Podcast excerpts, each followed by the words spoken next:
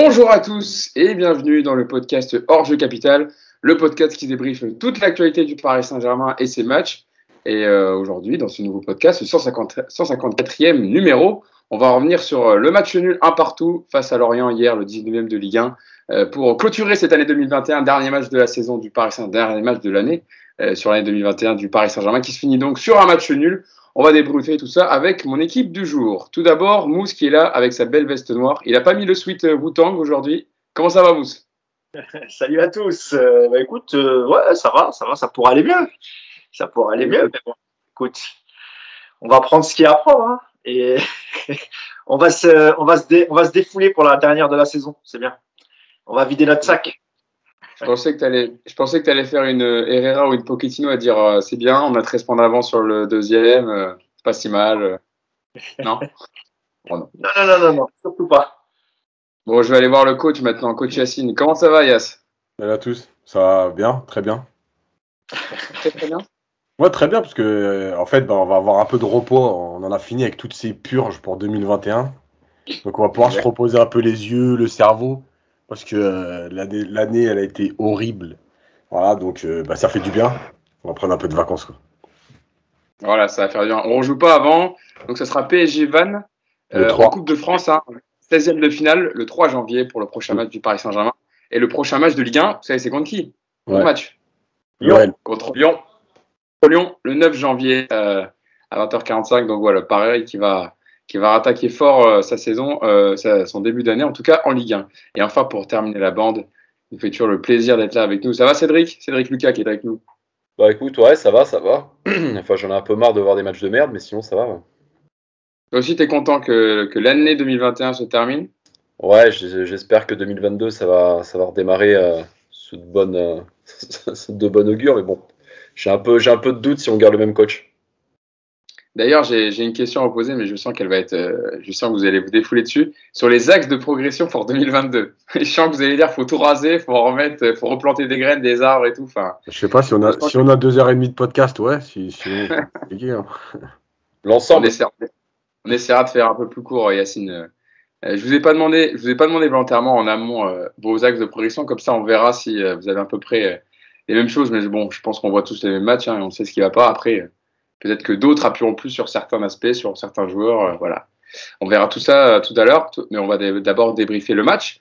Donc euh, Lorient-Paris Saint-Germain, un partout hier pour la 19e journée de Ligue 1. Mon conduit avait ouvert le score à la 40e d'une frappe magnifique que Navas n'a pu, arrêter. Et puis Icardi a égalisé dans le temps additionnel grâce à un excellent travail d'Ashraf de, Hakimi sur le côté droit et la tête de l'Argentin qui a permis au Paris Saint-Germain d'égaliser. Et donc le classement de Ligue 1 à la mi-saison, le PSG est leader avec 46 points, 13 points d'écart avec le deuxième qui est Nice, qui a gagné hier euh, 2 buts à 1 face à Lens, 33 points. Marseille est troisième, suit avec 33 points aussi. Rennes quatrième avec 31 points. Puis j'ai pris les autres équipes euh, un peu cadors du, du, championnat. Monaco euh, avec sa victoire contre, contre Rennes hier et sixième avec 29 points. Commence à remonter petit à petit les hommes de Nico Kovac. Lille est huitième euh, ça a été compliqué hein, pour les Lois hier. Ils ont failli euh, euh, voir le match passer au travers parce qu'ils perdaient 2-1 face à Bordeaux au Matmut Atlantique et finalement ils ont réussi à, gagner 3 buts à 2 face, grâce à des buts de Ilmaz et, Jonathan David. Et puis Lyon, Lyon qui reste embourbé à la 13e place, seulement 24 points, match nul un partout face à Metz. voilà, donc les Lyonnais, c'est toujours aussi compliqué pour, pour prendre des points en Ligue 1. Mais intéressons-nous à notre, notre match, donc ce Lorient-Paris Saint-Germain. Euh, j'ai cherché, hein, quand je, je travaillais en podcast hier euh, avant de me coucher, par quoi je vais, comment je vais les lancer au début. Euh, on va commencer, on va faire un débrief déjà un peu global et ensuite on analysera mi-temps par mi-temps parce que il y a quand même énormément de choses à dire. Euh, Cédric, sur euh, ce match dans sa globalité, avant de rentrer sur des points plus précis, euh, il y avait Mbappé, Kylian Mbappé qui était absent. Je peux te redonner la la compo du Paris Saint-Germain, qui était donc un 4-3-3 avec euh, Keller Navas au goal, Nuno Mendes, Kimpembe, Marquinhos, Hakimi, un milieu de terrain, Gay, euh, Vainaldo, Merera, et puis une attaque devant avec Messi, Icardi et Di Maria. Euh, on a vu toujours autant le PSG avoir du mal à se créer du jeu. Bon, ça, c'est pas une surprise, mais on a surtout vu Paris, et on l'a déjà vu plusieurs fois cette saison, se faire martyriser sur, sur chaque contre-attaque lorientaise qu'ils ont très bien mené. on a vu que le milieu de terrain était complètement inexistant hier, que ce soit offensivement ou défensivement. Euh, comment tu analyses, toi, ce, un partout qui est miraculeux, il faut le dire comment je l'analyse? Si tu le fais du côté euh, optimiste, tu te dis, euh, ouais, on a eu des occasions. Ça, c'est le seul côté optimiste. Hein. Et après, si tu l'analyses de l'autre côté, c'est une purge. C'est une purge. Défensivement, on est à l'ouest. Au milieu de terrain, c'est une catastrophe. Et devant, devant, il y avait les pieds carrés. Ils ont loupé, ils ont loupé un nombre incalculable d'occasions. 10 tirs, 0 cadré à un moment donné. Il n'y a, a, pas grand-chose de bon à retenir, si ce n'est euh, l'entrée, euh, malheureusement, il a pris un carton rouge, mais l'entrée de Ramos, qu'on aurait peut-être aimé voir dès le début euh, avec une défense à 3. Et on voit que quand, quand Hakimi est servi, bah, c'est un, un, peu plus productif. Quoi. Donc il faut arrêter d'avoir un axe, on en a déjà parlé, entre Di Maria et Messi, qui, qui, voilà, qui je pense, bouffe tout le reste du jeu. Voilà, il y, y a, vraiment, je vois pas, je vois pas de positif à retenir de, de ce match-là, si ce n'est, si ce n'est, voilà, peut-être l'entrée de Ramos et on voit que qu'Akimi joue un peu plus à ce moment-là.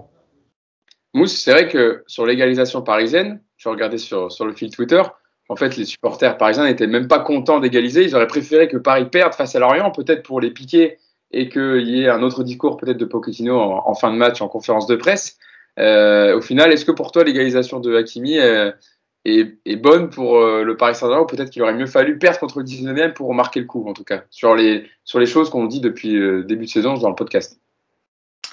Bon, moi, je suis pas trop pour euh, ce genre de, de, choses en, disant ouais, c'était mieux qu'on perde, ça fera un déclic. D'abord parce que c'est le dernier match de, de la première partie de saison, qu'ensuite les joueurs vont aller en vacances. Je suis même pas sûr que que ça les aurait travaillé plus que ça. Donc non, non, moi, je suis quand même content d'avoir pris le, point du match nul. maintenant, c'est paradoxal parce que le, le enfin, je, trouvais qu'hier, en fait, il y avait de la maladresse des deux côtés parce que en première mi-temps, évidemment, sur les sur les deux trois contres intéressants de Lorient, euh, s'ils n'avaient pas été maladroits, ça aurait pu faire très très mal. Et à, contrario, si le PSG avait euh, mieux cadré, euh, parce qu'ils ont quand même eu des, des, situations en première mi-temps, pareil, on aurait pu en coller deux ou trois. Euh, le problème, c'est que l'équipe composée, enfin comme, comme elle était composée hier, on s'attendait pas à grand chose, notamment au milieu de terrain et notamment sur la création du jeu. Euh, il nous manquait Marco Verratti. Euh, il aurait pu le remplacer par un joueur plus technique au milieu. C'est pas le choix qu'il a qu'il a fait. Alors peut-être qu'il se disait euh, on va jouer un relégable, ça va être difficile, etc. Je vais blinder mon milieu. Alors qu'on a bien vu que Lorient a joué en bloc bas et attendait juste des contres et envoyé des ballons à leur, à leur joueur rapide devant. Donc c'est désespérant parce que, en fait, moi, ce qui m'a gêné, c'est notamment dans cette première mi-temps, c'est le manque de révolte. Euh, je trouvais qu'encore en, deuxième mi-temps, avec la rentrée de Ramos, on a vu des choses intéressantes. Mais moi, ce qui m'a le plus choqué, c'est vraiment ça. C'est-à-dire que les joueurs ne, ne se parlent pas. T'as un capitaine, j'adore Marquinhos, hein, mais t'as un, as un capitaine qui qui a pas ouvert sa bouche en 45 minutes, euh, alors que tu te prends deux trois vagues comme ça. Euh, encore une fois, le milieu de terrain, euh, enfin, t'as trois milieux de terrain et t'es pas capable de bloquer une contre-attaque. C'est-à-dire que tout passe tout passé. Je parle même pas de Nuno Mendes, le pauvre. Euh, on avait un petit espoir en début de saison et bon, il sort à la mi-temps parce que côté gauche, il est catastrophique. Donc écoute, je sais pas, c'est assez désespérant. C'est assez désespérant parce que même même si c'est même s'il est vrai qu'encore une fois, il te manque des joueurs importants, tu tu euh, tu joues contre le 19e de, de Ligue 1 t'as pas besoin d'une armada pour faire un résultat à Lorient. Je suis désolé. Euh, Lorient, c'est l'équipe qui prend le plus de buts, je crois, dans le, enfin, une des plus mauvaises défenses du championnat.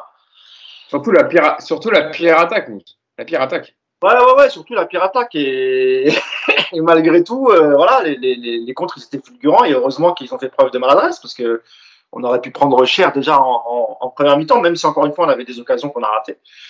Écoute, après, on fera le cas par cas, mais euh, on, finit, on finit pas bien l'année. Ils nous ont pas, pour Noël en tout cas, ils nous ont pas gâté euh, nos joueurs. Yacine, c'est quand même dramatique qu'on se répète euh, comme ça pratiquement tous les matchs, qu'on répète euh, inlassablement les, mêmes mots de genre de cette équipe, sans que rien ne change et qu'on fasse les mêmes bilans à chaque, euh, chaque podcast. ça, va être un podcast où on va répéter tellement de choses que je pense que ça va m'énerver en fait. Je voulais essayer d'être calme. Franchement, je m'étais dit, bon, tant pis, de toute façon, maintenant c'est le dernier podcast, t'es premier, t'as 13 points d'avance, on passe à autre chose. Mais en fait, c'est, pas possible parce que, parce que nous, on pas, on n'a on a pas les diplômes professionnels on touche pas 9 millions d'euros par an. Mais on voit des choses juste basiques du football. C'est-à-dire qu'on ne veut même pas savoir ce qu'il a demandé aux joueurs. Tu mets trois milieux défensifs, donc trois milieux qui travaillent, on va dire plutôt, pas défensifs, mais trois milieux qui, travaillent. Donc, tu te fais transpercer. Tu, mets trois milieux qui travaillent, dans, un match où tu vas avoir entre 75 et 80% de possession de balles. Non mais moi je veux bien qu'on m'explique tout ce qu'on veut, qu'il peut pas, il est pieds pied, pied et mains liés par le Qatar, euh, il ne il peut pas faire ses choix, mais il va arrêter de se foutre de nous, sérieux. Non mais quand même à un moment donné, tu sais que tu vas avoir 75% de possession de balles. Comment tu peux pas mettre un joueur plus créatif au milieu de terrain et mettre Gay en 6 par exemple? Au lieu de mettre Herrera, Herrera franchement, c'est la dernière fois que j'en parle, il est nul. Voilà, il est nul. Non mais il est nul. Il sait pas s'orienter. Et même Messi à un moment donné, il lui a fait il a craqué. Non mais il sait pas s'orienter. Hein il n'a même pas atteint le, degré de dégueulasse. Il est juste nul. Ouais, il est, dégueulasse. Ah, parce que, je pense que Yacine, quand il dit dégueulasse, c'est qu'il apprécie quand même le joueur au fond et qu'il sait qu'il a les capacités. Je pense que là, c'est dit, ouais. Nul. Voilà, c'est genre nul. nul. Non, mais il sait pas s'orienter. À chaque touche de balle, il est obligé de faire trois tours autour du ballon parce qu'il sait pas ce qui se passe, parce qu'il a rien vu. Non, mais c'est pas. Mais à un moment donné, c'est juste pas possible. Et encore une fois, moi là, je, là, je taille Herrera mais en fait, les vrais coupables, ce sont ceux qui leur donnent les contrats et ceux qui les mettent sur le terrain. Voilà. Parce qu'un joueur, il ne va pas voir le coach en lui disant euh, Moi, je suis titulaire et tu te la fermes. Donc, à un moment donné. Surtout qu'Herrera n'est pas du genre à dire ça non plus. Tu vois voilà. Pas voilà. Donc, ça veut dire que quand ils sont alignés comme ça, c'est l'entraîneur qui doit être qui doit être qui est coupable. Ton joueur, il est nul, arrête de le mettre.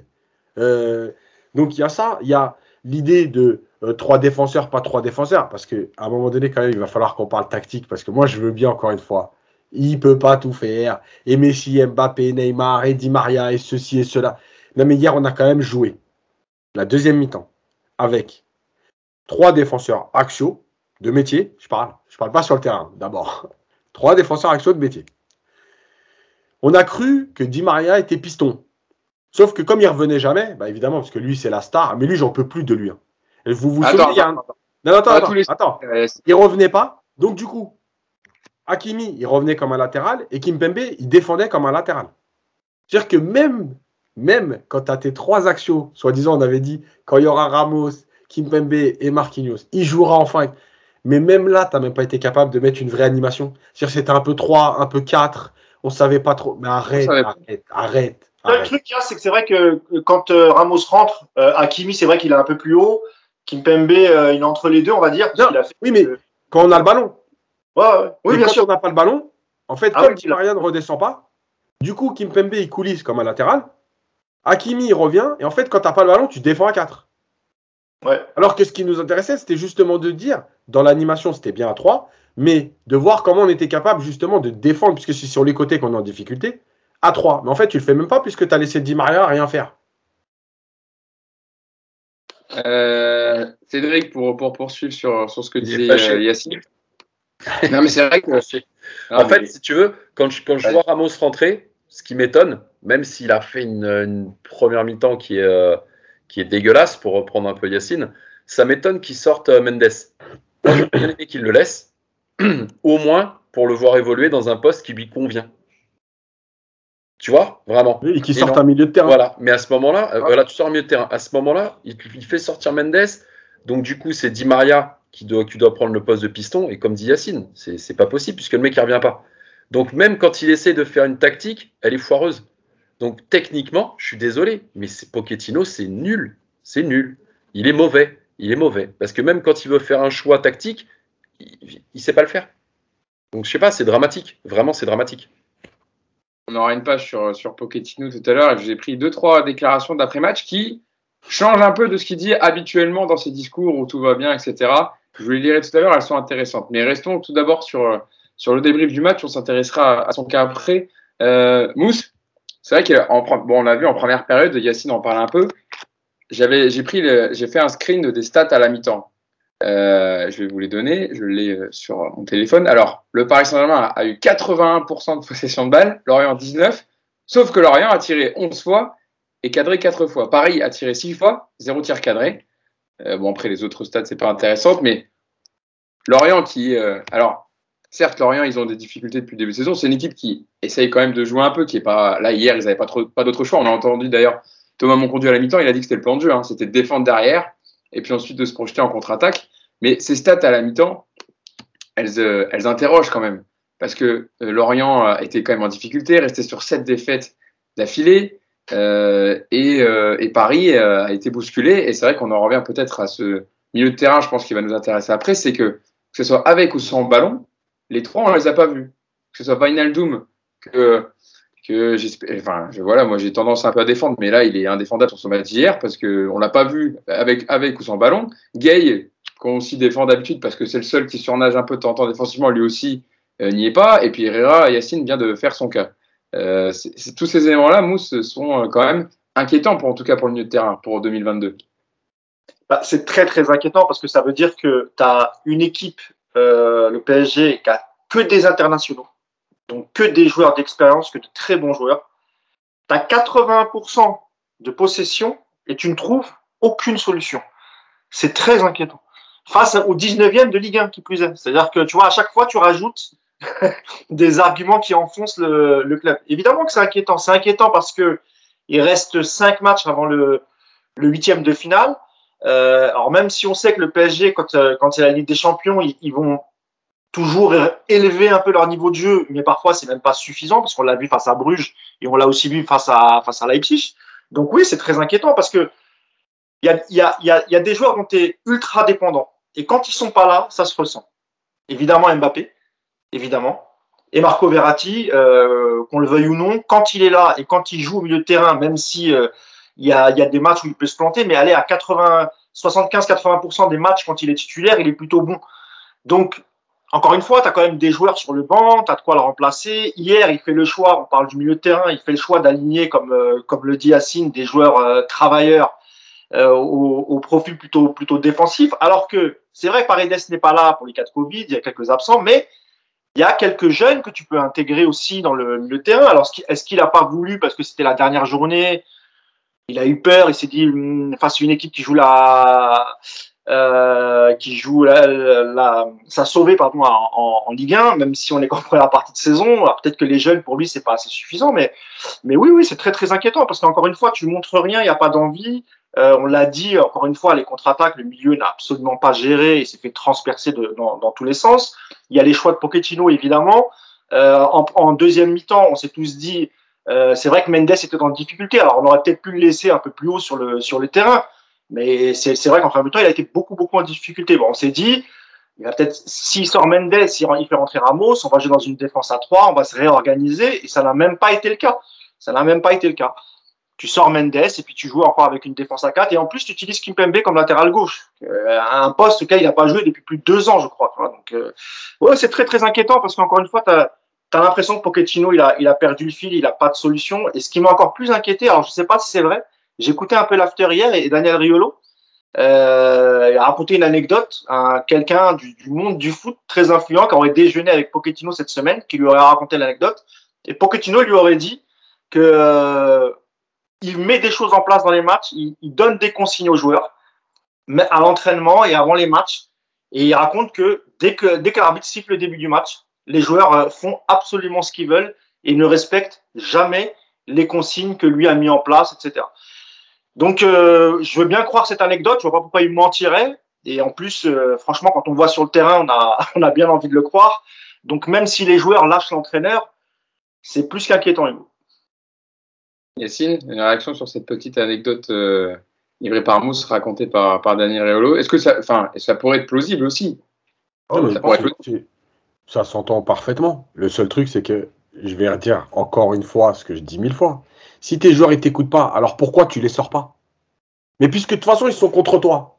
Donc tu vas faire quoi? Tu vas te mettre plus à dos euh, Neymar, Messi, Di Maria, tu vas te les mettre encore plus à dos. Mais de toute façon, ils ne te calculent pas. Donc au moins, essaye de leur rentrer dans la gueule en disant euh, Mais des jeunes. Tu veux jouer à ça Tu sors. Et puis tant mmh. pis si ça part euh, au clash. C'est pas grave, je l'assumerai. Ou alors, tu prends tes affaires et tu te casses. Mais t'arrêtes maintenant de nous raconter des, des, des, des, salades et de nous dire Ah, mais je peux rien leur demander. Mais à un moment donné, tu sers à quoi? Juste à prendre ton chèque. C'est ça, c'est ça, c'est ça ta vie, c'est ça ton objectif, quoi. Prendre mon chèque. Ah, moi, je peux rien leur demander. Donc voilà. Donc on en revient toujours à la même chose quand je l'avais dit il y a plusieurs semaines, prends tes responsabilités à un moment donné quand un Neymar, quand un Messi, quand un Mbappé, quand un Di Maria se fout de ta gueule, sors-les. On m'a dit, ouais, mais tu peux pas. Écoute, quand les joueurs ne te calculent plus, tu peux. Et de toute façon, on va arriver à la même conclusion qu'avec tout le monde. Il n'aura pas pris ses responsabilités.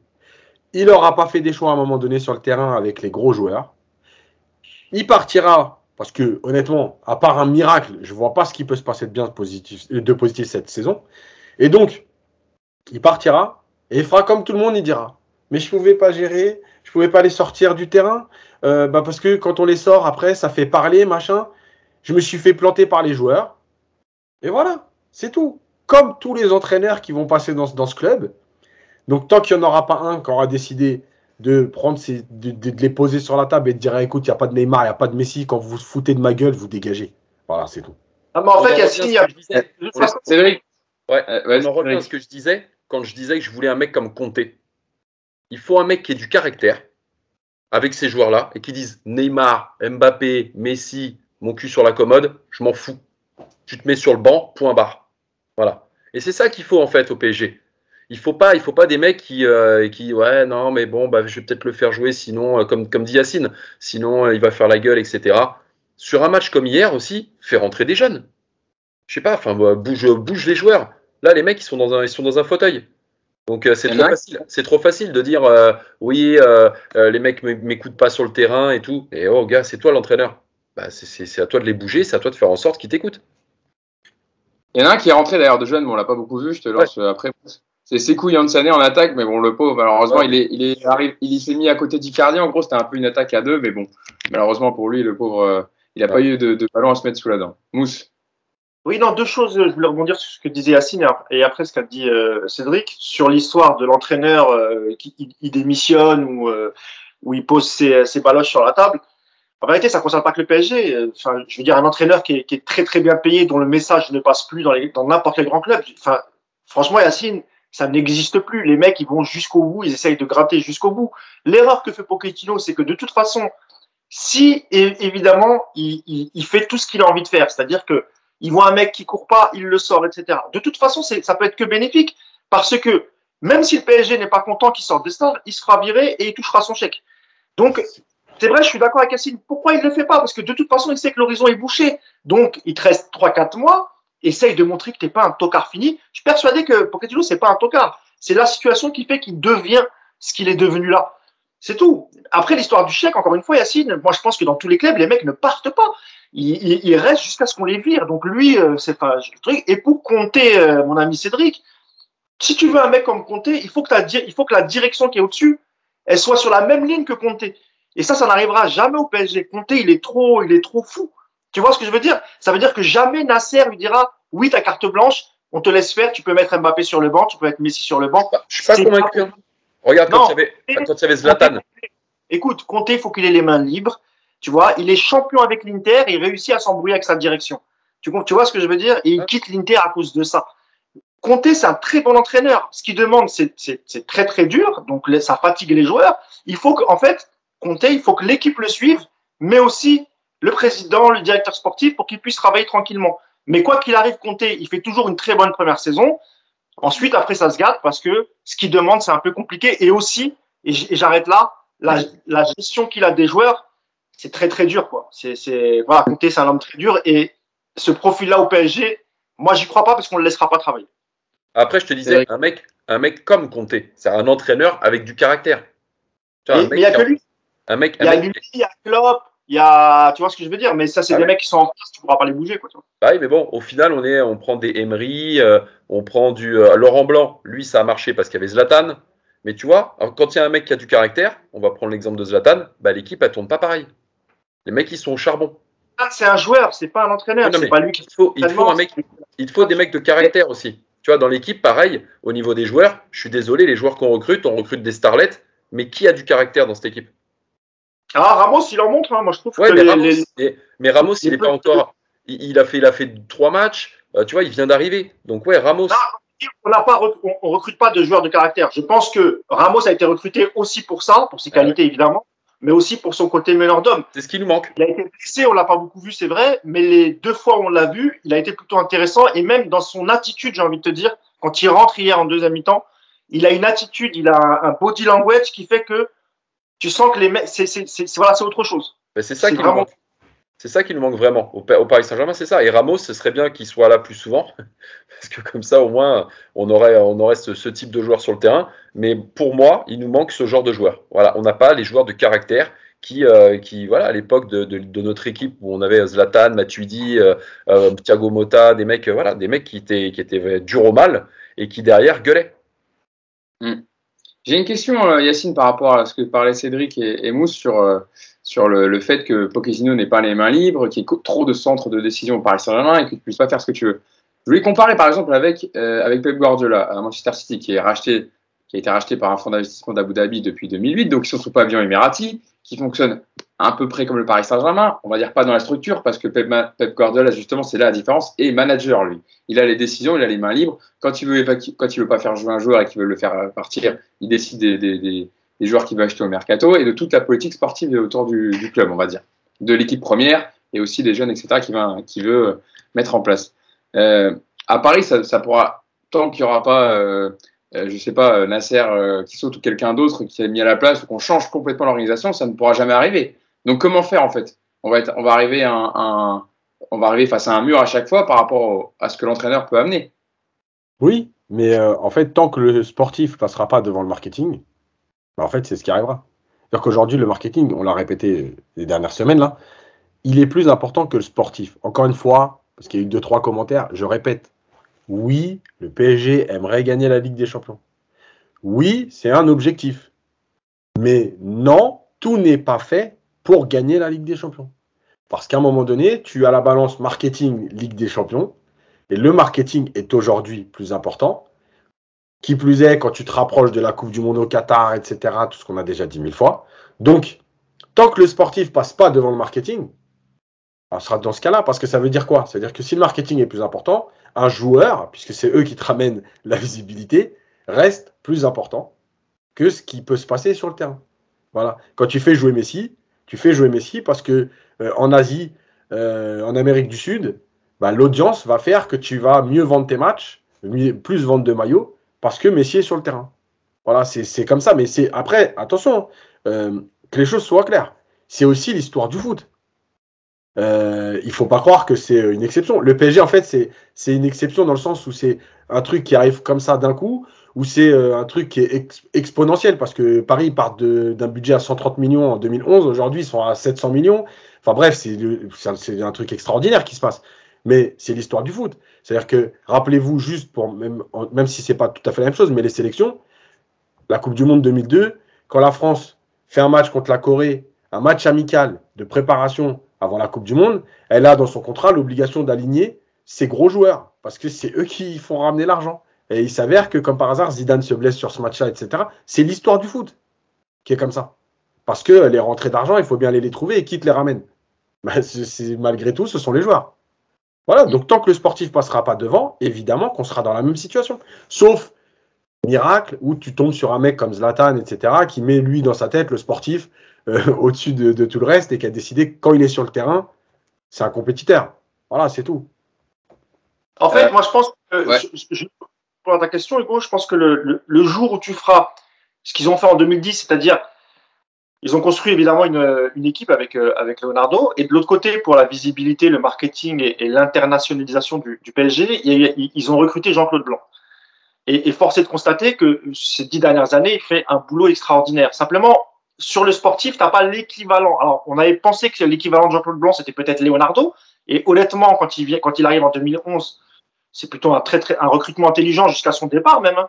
Quand on est la même quand la Vezzi, Cavani, avant de partir, etc. D'ailleurs, cette, équipe, cette équipe a vécu 4 ans après lui, pratiquement, euh, avec son recrutement à lui. Et peut-être que l'erreur, à mon avis, peut-être que ça aurait pu continuer quelques années comme ça, en, en, en équilibrant le marketing et les sportifs, si Ancelotti était resté. Hmm. Et l'erreur, moi, je pense que vraiment, euh, parce qu'Ancelotti, il était taillé pour cette équipe. C'est quelqu'un qui était respecté, qui avait encore une, euh, une belle aura à l'époque quand il arrive en, en 2010, respecté par tous les joueurs et même par Zlatan Ibrahimovic. Voilà, respecté. Euh, Ancelotti, je sais, sais plus qui, quel joueur avait raconté, je crois que c'était Douchez ou je sais plus qui. Un grand euh, entraîneur. Voilà. Non, non, mais qui avait dit que quand Ancelotti il, gueulait sur euh, Ibrahimovic dans le vestiaire. Hein, c'était, euh, c'est le seul entraîneur qui a pu le faire. Oui, tu vois. C'est ce que je disais tout à l'heure. Ouais. Il lui avait jeté la bouteille, c'est ça? Et puis il a rien dit parce que. C'est ça l'anecdote, je crois. L'anecdote, c'était que euh, Ancelotti avait jeté une bouteille d'eau et Kibra avait rien dit parce que c'était Ancelotti. Du coup, il avait, il avait qu'à la faire. Enfin, il avait dit Je respecte Ancelotti pour pouvoir répondre et lui dire quelque chose. C'était ça, hein, il me semble. Hein. ouais, ouais, voilà, c'était un truc comme ça. Et du coup, je pense que si Ancelotti était resté quelques années encore, euh, parce qu'il était, il était plutôt heureux hein, pour lui mettre des coups de pression euh, suite à une, une, défaite à Reims ou à Amiens, je, à chaque fois je confonds, je me rappelle plus. À Reims. Euh, voilà, alors peut-être que là, le début du projet, peut-être qu'il était plus cohérent parce que d'un côté, tu avais Leonardo et Ancelotti qui au début s'entendaient très, bien. Et bon, c'est vrai qu'à la fin, ça s'est un peu, ça s'est mal passé entre les deux. Mais là, tu avais un bel équilibre. Mais après, le problème, c'est qu'après le départ d'Ancelotti et même après le départ de, Leonardo, ça a été, on a un peu tâtonné. On a cherché beaucoup d'entraîneurs pour remplacer Ancelotti, puis finalement, personne n'était disponible. On a pris Laurent Blanc. Ça s'est plutôt bien passé. Mais on sait que c'était beaucoup de l'autogestion des joueurs, mais ça s'est quand même bien passé, malgré qu'ils étaient en autogestion. Sur le terrain, ils respectaient l'adversaire et surtout, ils respectaient le jeu. Et puis après, voilà, tu as des entraîneurs comme Henry, Tourelle, etc., où c'était un peu plus compliqué. Mais, mais, mais tant que tu n'as pas une harmonie euh, entre, entre ces, ces, ces, deux strates, ça va être, ça va être très très compliqué. Et, et à City, parce que tu citais City, tu as Pep, Pep Guardiola, et c'est vrai, et tu as Tiki Bergenstein, qui bosse avec lui, qui est une sorte de directeur sportif, mais ils sont amis depuis très très longtemps. Et donc, euh, voilà, ils, il, marchent la main dans la main. Il n'y a pas de, tu vois, il n'y a pas de, d'embrouille, il n'y a pas d'interférence entre les deux, et ça se passe plutôt bien. Ah, il peut pas, et tu sais qu'il va pas te la mettre à l'envers ou parler dans ton dos ou parler aux joueurs à côté en disant ouais je sais qu'il te met pas machin c'est un con etc et c'est ce qui souvent c'est qui arrive au PSG quand euh, vous rappelez que les joueurs comme euh, comme Thiago Silva ou d'autres parlaient directement avec Nasser en passant au d'entraîneur. Voilà ça ça n'arrive pas. Je veux dire normalement dans un club de grande envergure ça n'arrive pas et surtout Hugo euh, Guardiola il cible ses il cible ses joueurs en fonction du jeu qu'il va qu'il va produire en première ligue il choisit pas euh, parce que c'est euh, le futur euh, Ronaldo, c'est le futur Messi, ou tu vois ce que je veux dire? C'est ça n'a absolument rien à voir, quoi. Il choisit des profils et pas des noms. C'est ça la différence. Exactement, c'est ça, c'est ça. C'est des joueurs qui va pouvoir, euh, voilà, mal, tu vois. ah, c'est ça. il, adapte, le nom au profil après. Ouais. Oui, mais là, il, il, cherche pas absolument à avoir un nom. Tu vois, quand il prend Grealish, bon, il le prend aussi parce qu'il est anglais et il a bah, besoin. Bon, mais il sait que Grealish, sans doute dans son esprit, il peut lui apporter quelque chose aussi. Tu vois. Cédric, du coup, bah, on en arrive. Alors, on sort un peu du, du débrief du match. Hein. On est dans un débat tout à l'heure, depuis tout à l'heure, sur, sur Pochettino et sur euh, quel entraîneur pourrait, pourrait correspondre à ce PSG-là, en tout cas dans son organisation. Que faire alors, du coup, Cédric? Parce que si, si Pochettino ne passe pas l'hiver comme Touré la saison dernière, on ne sait pas encore. Hein. Il peut se passer beaucoup de choses dans ce club. Qui, prendre? Parce qu'on en a déjà parlé quelques fois dans le podcast, mais certains entraîneurs qui pourraient être là sont déjà dans des clubs. Euh, qui tu verrais toi? Parce que tu parlais tout à l'heure que Carlo Ancelotti était un grand entraîneur et qu'il avait apporté dans sa manière de coacher, de gérer les égaux, etc. Qui tu, qui tu verrais pour, pour prendre ce PSG-là bah, La problématique, c'est qu'aujourd'hui, euh, les bons entraîneurs auxquels moi je pense, ils sont pris. Donc voilà. Et tu as toujours l'option, l'option, euh, l'option Zinedine Zidane, dont tout le monde, tout le monde parle. Moi, il y a du pour, il y a du contre. je ne je, je, connais pas trop l'entraîneur au niveau du caractère, au niveau de tout ça, mais après, il y a le charisme. Et c'est vrai qu'un mec comme Zidane, s'il te dit cours et fais ça, tu vas pas le regarder en disant mais t'es qui toi? Le mec, tu peux pas lui dire qu'est-ce que tu as gagné? Il a tout gagné. Il a tout gagné, tout. Donc euh, donc c'est peut-être ça aussi dont on a besoin. Un mec euh, qui, ne, a une légitimité et qui ne peut pas être recadré par un joueur. Voilà, au même titre, au même titre que Zlatan ne recadrait pas Ancelotti, bah là, un mec comme Neymar ou comme Messi ou, euh, comme Mbappé, ils vont pas regarder Zidane en lui disant, euh, dis donc, qu'est-ce que tu me racontes? Là, Pochettino, tu peux lui dire ça. Tourelle, tu pouvais lui dire. Emery, tu pouvais lui dire. Mais, un mec comme, comme Zidane, c'est plus compliqué de lui dire ça quand même. Donc à la limite, voilà, c'est à peu près le seul entraîneur que je verrai. Et encore, je te dis, moi, j'ai mis quand même quelques doutes sur, le, sur la capacité et le caractère à voir.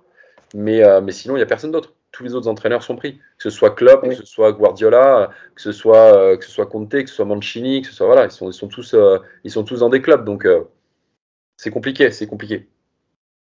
Parce que c'est vrai que Yacine, Mousse et Cédric en parlaient, il y avait des, à l'époque de Laurent Blanc, il y avait des joueurs intelligents comme Ibrahimovic, comme Thiago Motta, qui n'auraient pas fait de vagues dans le vestiaire et qui savaient, c'était dans l'autogestion de Laurent Blanc, mais ça se passait bien aussi parce que les joueurs sur le terrain recadraient les mecs quand ça allait pas, parlaient, euh, et, ce qu'on ne voit pas aujourd'hui au Paris Saint-Germain. Donc il manque ce genre de joueurs. Mais justement, que faire alors? Euh, Si, si Pochettino, qu'on comprend bien, il est en fin de cycle avec le Paris Saint-Germain déjà, euh, qui mettre en place, qui mettre à sa place pour, pour arriver à, sortir de ce, de, ce, contexte, quoi. Là, mais je dis pas, dis pas que vous avez une réponse. Hein, je pose la question comme ça. Je, je, mmh. Moi-même, j'ai pas la réponse, hein, mais je pose la question. Moi, honnêtement, je vois pas parce que euh, parce qu'en fait, euh, le, truc, c'est qu'aujourd'hui, le vestiaire, il est, euh, il est malgré tout, il est gangréné. C'est-à-dire que les joueurs ont des habitudes et, et en fait, ils, ils en sortiront pas. Alors, tu vois, il y avait eu l'histoire avec Leonardo et Navas, le fameux affrontement après l'anniversaire, etc. si tu veux, dans, dans ce cas-là, la, la, première chose que tu peux te dire, c'est c'est bien. En tout cas, les joueurs, ils sont solidaires entre eux. Ok? Ça, c'est la première réaction. Mais en vérité, sur la durée, c'est pas viable. Un vestiaire, il peut pas avoir le pouvoir sur le club. C'est pas eux qui décident quand ils ont le droit de sortir, ce qu'ils ont le droit de faire, se mettre sur les réseaux. À un moment donné, tu es payé, très très bien payé par un club. Mais évidemment que tu représentes l'image du club. Donc évidemment que tu peux pas faire ce que tu as envie. Euh, donc, le droit et les obligations. Voilà, donc, donc si tu veux, tu es, toujours entre deux dans ce club. Tu vois, il y avait eu la période, Thiago Silva, il appelle directement Nasser. Après, il y a eu la période euh, Neymar Mbappé, euh, et, ils font ce qu'ils veulent. Et maintenant, on a carrément un vestiaire qui est coupé en deux, les Sud-Américains par les Sud-Américains. Euh, ils sortent, ils sortent pas, ils font la fête, ils font ce qu'ils veulent, ils mettent sur les réseaux. Bref, bon, moi, ça fait que 30, plus de 30 ans que je suis le football. Messi, on n'a jamais entendu d'histoire bizarre à, Barcelone, mais je dis pas qu'il sortait pas ni rien. On n'a jamais entendu, il arrive à Paris, on a une histoire de gastro le soir de son ballon d'or. Mais qu'est-ce que vous voulez que je vous dise, moi? Non, mais ce sont des faits. Tu vois? Donc, en fait. D'ailleurs, d'après le papier de l'équipe, bon, je sais pas si c'est le pas sur un peu les, six premiers mois, six premiers mois cette saison, que les joueurs étaient passablement énervés que Icardi et Messi aient ce, on va dire, cette, cet accord pour pas venir à l'entraînement sous, sous réserve de gastroentérite. Comment? Paredes. Euh, Excuse-moi, Paredes alors qu'ils avaient tous fait l'avant-boulot euh, la veille et qu'ils savaient très bien que c'est parce qu'ils n'étaient pas en forme. Voilà. Donc ça a énervé déjà le reste du groupe. Donc déjà quand ça commence comme ça, c'est. Et bien sûr. Donc qu'est-ce que tu veux que je te dise? C'est il y a, y a, un problème de, de gouvernance, il y a un problème d'autorité. Normalement, ça aurait dû être amené par Leonardo. On voit bien qu'aujourd'hui, en tout cas, est-ce qu'il fait plus le poids ou est-ce qu'il sent que depuis ce, cette altercation, en gros, il a plus le mot et, et, il se dit bon de toute façon ça sert à rien, je vais aller en clash avec eux encore, ça va être encore pire.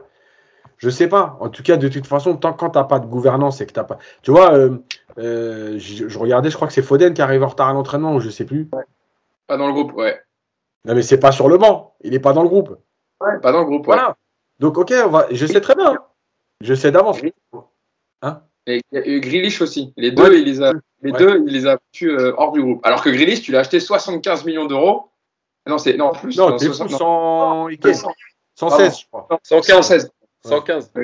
115 millions, pardon, 115 millions d'euros. Bah, Guardiola, voilà, ça, ça, rejoint les angles que je disais tout à l'heure. On en revient, on revient à ce qu'on disait. Parce que, ce que l'article du journal de l'équipe là dont, dont, vous parliez euh, tous les deux, parce que c'est pareil. Je, fais une petite aparté, mais euh, moi je, je, crois que c'était Yacine qui me l'avait envoyé, donc je l'ai lu et puis après je suis parti voir un peu les commentaires sur, sur les réseaux. Et en gros, quand l'équipe sort une info de transfert euh, qui va intéresser les supporters, tout le monde va la relayer, tout le monde va la commenter, etc. Dès que c'est négatif, ah c'est des mythos l'équipe. Bon, je suis pas un grand fan de, de, du journal d'équipe, mais je peux vous dire que tout ce qui a été dit, hormis l'histoire entre Navas, qu'aurait dit euh, il, y a, il y a un moment, euh, je crois que c'est Boulka qui, qui, qui, qui, qui vient, euh, qui vient dans le vestiaire euh, et, ah. et, on dit que ça a jeté un petit pic euh, en direction de. C'est les grands, gardiens. C'est les grands des grands gardiens. Ça, ça, je sais pas. Pour le reste, honnêtement, quasiment tout est vrai il y avait des choses que je savais déjà, et notamment sur les joueurs qui, qui, qui décident en arrivant au camp des loges, ouais non, je suis fatigué, je ne vais pas m'entraîner, je vais aller faire un peu de soins, je vais aller à la salle, etc. Euh, il y a d'autres choses qui n'ont pas été dites aussi dans ce papier, euh, dans le fonctionnement du club. Euh, par exemple, je vais, je, vais, je vais faire un parallèle avec le Bayern de Munich. Quand tu es au Bayern de Munich, euh, tout est planifié, tu vois. C'est-à-dire ta journée, dans, dans ta journée, tu as de l'entraînement, tu as aussi le rapport avec les supporters où tu dois signer euh, tu vois, des cartes, euh, tu as, tout un tas de choses qui sont prévues. Hmm. Tu as aussi la communication, c'est-à-dire que tu vas à la chaîne du club et tu, tu parles, etc. Machin. Il y a un protocole. Euh, il y a les interviews aux médias, voilà, pour les supporters, etc. Maintenant, au PSG, comment ça se passe? On va voir les joueurs, on dit voilà, il faudrait que tu fasses ça, on veut faire ça, on va faire une interview. Non. Ok, merci, très bien. On n'insiste pas. le joueur a le pouvoir. C'est lui qui décide s'il va parler ou s'il ne veut pas parler. Or, si tu vas dans tous les grands clubs, quand au, service com, tout est bien géré, tout est bien réglé. Demain, c'est toi qui vas parler en zone mix. Demain, tu vas faire la conférence de presse. Vous, vous allez faire ci, vous allez faire ça. Alors, je dis pas qu'ils refusent de tout faire. On voit aussi des opérations caritatives où les joueurs y vont de bon cœur, etc. Mais le problème, c'est que le fonctionnement du PSG, il est tellement particulier que, comme l'a dit Yacine, on voit tout de suite que c'est les joueurs qui ont le pouvoir. Et ça, ça n'arrive malheureusement que dans ce club. Et pourquoi ça arrive dans ce club? Parce que le patron, depuis 2010, Nasser Al-Khelaifi, il a toujours donné le pouvoir aux joueurs. Même si aujourd'hui, il est en retrait et il a compris ses erreurs. Et ça n'arrive quasiment plus. Mais le problème, c'est que dans la tête des joueurs, c'est eux les patrons. C'est eux qui décident et c'est eux qui font ce qu'ils veulent. Et tant qu'on aura euh, à la direction du PSG ces gens-là qu'on laissé faire ça, eh ben, eh ben, on n'avancera pas. Donc, la solution, en vérité, c'est de tout changer. C'est de couper, couper les têtes et remettre des, gens qui connaissent le métier du football, qui connaissent ce milieu-là, qui savent euh, comment marche un, un, un, marché des transferts, qui ont une idée dans la tête, qui va travailler main dans la main avec le directeur sportif ou l'entraîneur. Ou bien, si tu veux pas de directeur sportif, tu prends l'entraîneur-manager avec lequel tu vas bien t'entendre. Mais tout ce qu'on se dit là, c'est pas possible. On parle d'un club professionnel où les joueurs sont extrêmement bien payés. Et c'est honteux de faire ce qu'ils font là depuis, depuis 2-3 euh, ans, où tu sens que c'est des mecs, c'est eux qu'on les règne, quoi, tu vois. Ils font absolument ce qu'ils veulent. C'est eux qui décident de l'entraîneur, c'est eux qui décident le jour où ils vont accélérer, euh, le jour où on va lever le pied. C'est incroyable. Pour un club du niveau du PSG qui prétend à ce qu'il prétend, c'est juste pas possible. Eh, je te donne la parole après, Yacine. Cédric, tu voulais réagir, je te voyais tout à l'heure euh, acquiescer sur ce que disait Mousse. Non, non, en fait, moi, la problématique aussi, je pense, de Leonardo, je voulais rebondir sur Leonardo, je pense que là, maintenant, il se dit de toute façon, euh, si ça va pas et si je gueule, ils vont aller pleurer auprès de Nasser. Et c'est un peu ça. Moi, j'ai l'impression que c'est un peu ça. Parce que Leonardo, euh, voilà, il est toujours au niveau du recrutement, il nous, ramène des bons joueurs, il a des bonnes idées, même Mendes, Hakimi, tu vois, enfin bon, il est là, quoi. Il est là. Mais j'ai l'impression que même lui, il est dans un, il est rentré dans un mood, euh, ouais, je, voilà, j'en ai marre. Tu vois, on voit qu'il a essayé. Hmm. De toute façon, quoi que je fasse au-dessus, euh, ils vont reprendre le lead et ils vont me casser la tête. Donc, euh, je laisse pisser. Et c'est, vraiment la sensation que tu ressens depuis 2-3 ans au PSG. Tu as l'impression que quoi qu'il se passe, que ce soit l'entraîneur, le, le, directeur sportif, de toute façon, les joueurs, ils vont se dire si je me prends la tête avec l'un des deux, c'est pas grave, je vais aller voir tonton Nasser. Et j'ai ce pouvoir-là. C'est ce que disait moi. Ah, ça, Vraiment. Ouais, mais, dans la tête, dans la tête, ils l'ont encore. Ils l'ont encore dans la tête. Donc en fait, ils avaient cette habitude-là, et même si cette année tu le fais plus, bah, tu as tes habitudes. Et les habitudes, c'est ce qu'il y a de plus dur à faire, à faire changer. Donc soit tu as un mec qui arrive demain et qui dit c'est comme ça, qui prend le lead et qui dit les gars, tout va changer, sinon tu ne vas pas t'en sortir. Ça va continuer comme ça encore euh, des années. Je suis d'accord avec Cédric quand même, parce que si on le voit sur les dernières prises de parole de Leonardo, quand il est venu euh, devant les journalistes, etc., on sent quand même qu'il a, moi je le trouvais un peu plus, euh, pas volontaire, mais en tout cas un peu plus entreprenant, il, avait, il disait plus de choses en tout cas dans la façon de parler des joueurs. Là tu sens qu'il veut pas froisser un tel, il veut pas froisser ci, quand il dit Mbappé c'est un joueur extraordinaire, etc., bon il peut pas dire autre chose, mais on va réussir peut-être à plonger, je sais pas si vous avez vu, il a donné une... une non, Messi, Messi, quand il parle de Messi, c'est ça le pire. Voilà, quand il parle, oui, quand il parle de Messi aussi, euh, il y a deux trois extraits, Yacine à me dire euh, dessus, enfin de, phrases qu'il a dit sur Messi, mais c'est vrai que ça me, ça me revient aussi sur le fait que voilà, Messi, peu importe ce qu'il fera, il est, il, est, intouchable, même si sur le terrain ça répond moins présent. Et il avait donné euh, Leonardo il y a pas longtemps une, une, une conférence à Paris et Sorbonne là, ça, Paris et Sorbonne, je sais plus c'est quoi le nom, au Panthéon Sorbonne là, Paris 1, Panthéon Sorbonne, pardon, je vais y arriver, où on lui posait des questions sur certains joueurs, etc. Et en fait avant, il se mouillait quand même un peu plus, Leonardo.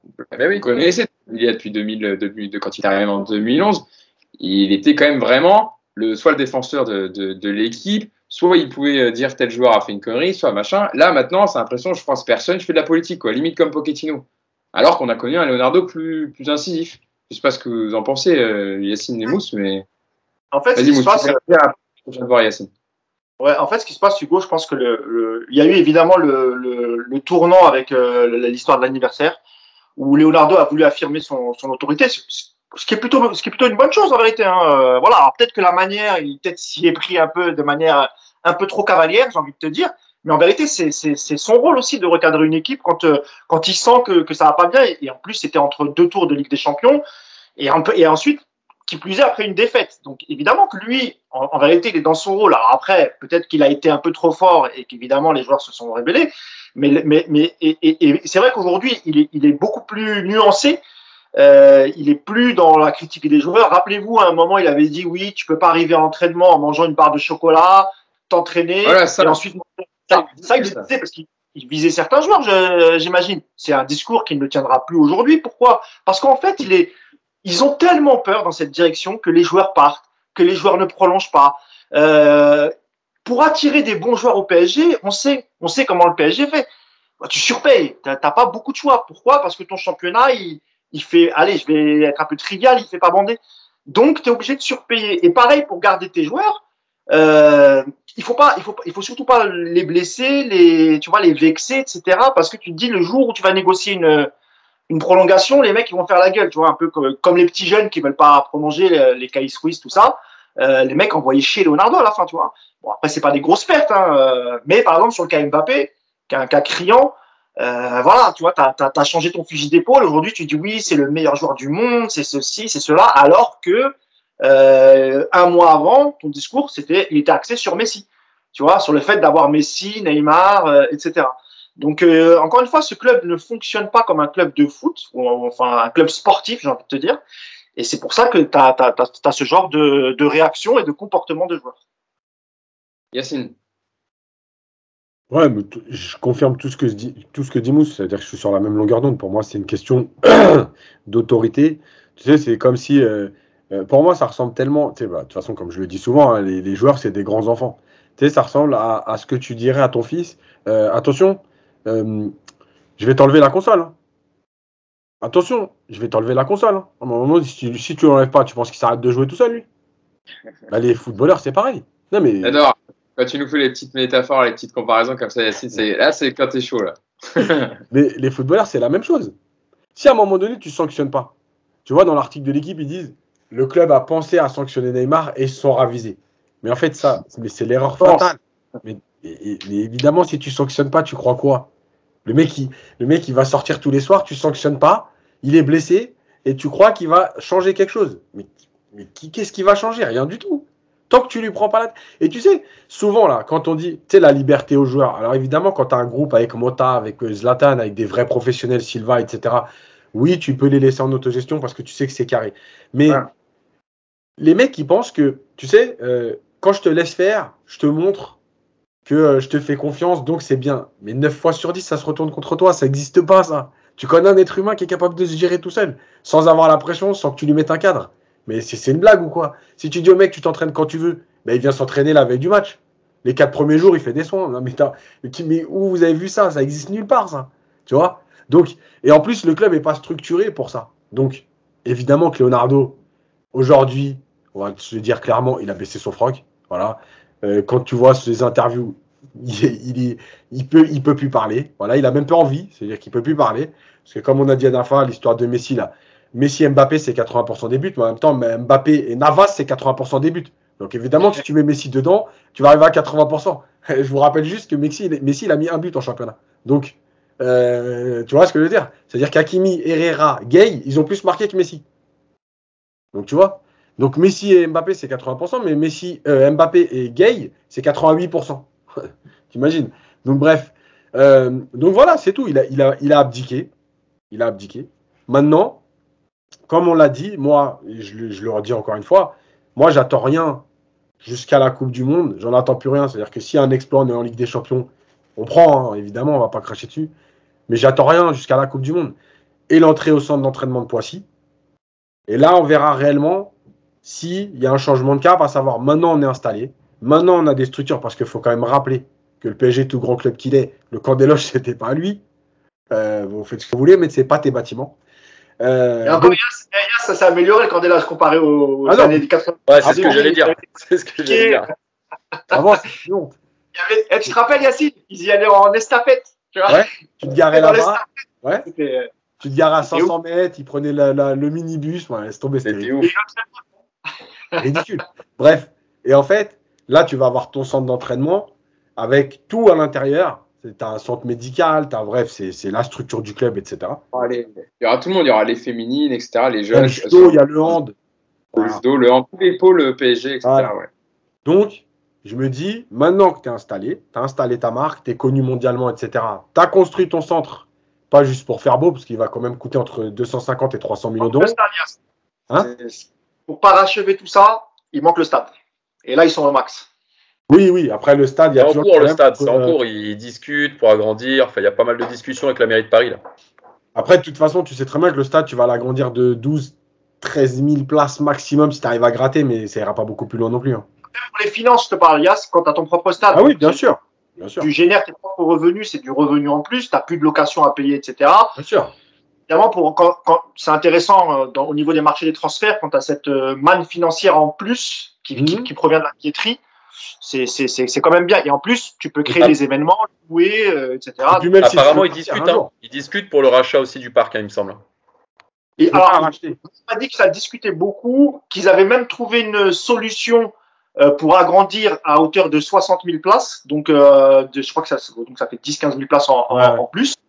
Et que euh, la mairie n'est plus fermée comme elle l'était au début du projet euh, Qatari. Ils sont beaucoup plus ouverts, les, la mairie de Paris. Moi, moi, je trouve que ce serait ça serait formidable pour le PSG de, de, de, récupérer le Parc des Princes. Donc écoute, on croise les doigts.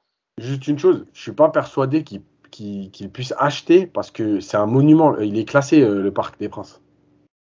Donc en fait, tu peux demander à l'agrandir. Tu peux faire ce qu'on appelle, un, ce qu'on appelle un bail amphithéotique, c'est-à-dire de 99 ans. Mais l'acheter, tu ne peux pas l'acheter, il est classé. Et, et vous, vous, avez vu, vous avez vu le projet, le projet d'agrandissement qu'ils avaient fait avec le déplacement du périph aussi? Ouais, ouais. Vu ça Ouais. Mais il y a ça aussi, le problème. Et parce que tu as le périph' qui passe en dessous, donc avec l'architecture du parc qui est aussi euh, différente. C'est pour ça qu'ils peuvent l'agrandir à 60 et pas plus. Et là, ils ont fait des plans pour voir en décalant le périph' s'ils ne pouvaient pas agrandir à 4. Enfin, Après, dans l'esprit des Qataris, eux, euh, enfin quand ils sont arrivés, je ne sais pas où ils en sont aujourd'hui, hein, mais eux, ça les dérangeait pas de délocaliser, hein, c'est-à-dire de construire leur stade, que ce soit en banlieue ou ailleurs, euh, voilà, eux, ça les dérangeait pas plus que ça. Hein. Je pense qu'aujourd'hui, ils ont compris que c'était important pour les supporters, le parc, mais tous les grands ont déménagé et ont laissé leur euh, stade emblématique pour aller plus loin. Donc, euh, voilà. Ils savent quand même que les supporters sont très attachés au Parc des Princes, donc difficile de toucher un monument comme ça du, du, club. C'est surtout si ton centre d'entraînement il est à Poissy et ton, et ton stade il est en dehors de Paris, la mairie de Paris elle va dire vous pouvez plus utiliser la marque Paris, c'est bah oui. Allez, appelez-vous l'FC Poissy et faites pas ah ouais, c'est clair. Non, mais ils vont racheter Charletti. Apparemment, niveau sécurité, c'est pas mal, Charletti. attention, attention, tu mets les pieds dans le, tu mets les pieds, les, pieds dans le plat d'un autre sujet. Les gars, je vais, je vais devoir vous quitter, moi. Ouais. Ah, parce que t'avais une heure de, de, dispo? Ouais, midi, ouais. Ah oui, il est midi. Ah, mais tu vois, on est, on est sorti du débrief du match pour parler un peu politique sportive, etc. Et ça nous prend. Aussi.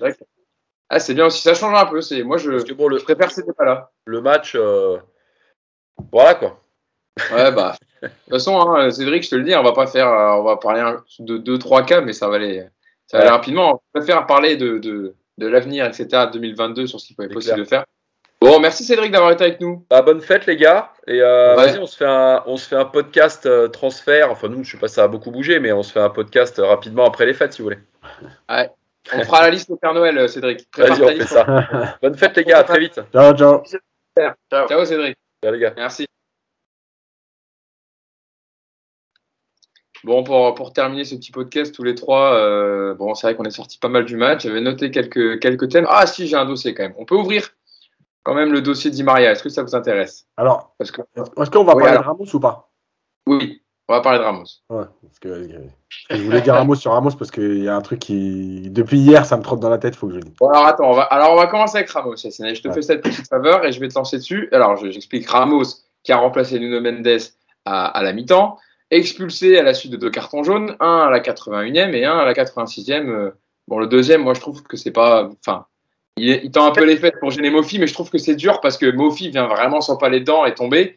Mais quand j'ai mis ça, quand j'ai tweeté ça hier, on m'a dit, mais en Liga, il le faisait tout le temps, sauf que l'arbitre, il sifflait pas parce qu'en Ligue 1, on souffle tout le temps, etc. Et qu'en Ligue 1, ça siffle. Bon. Euh, moi, j'aurais pas, enfin, je trouvais pas, je suis objectif, j'aurais pas sifflé le deuxième jeu.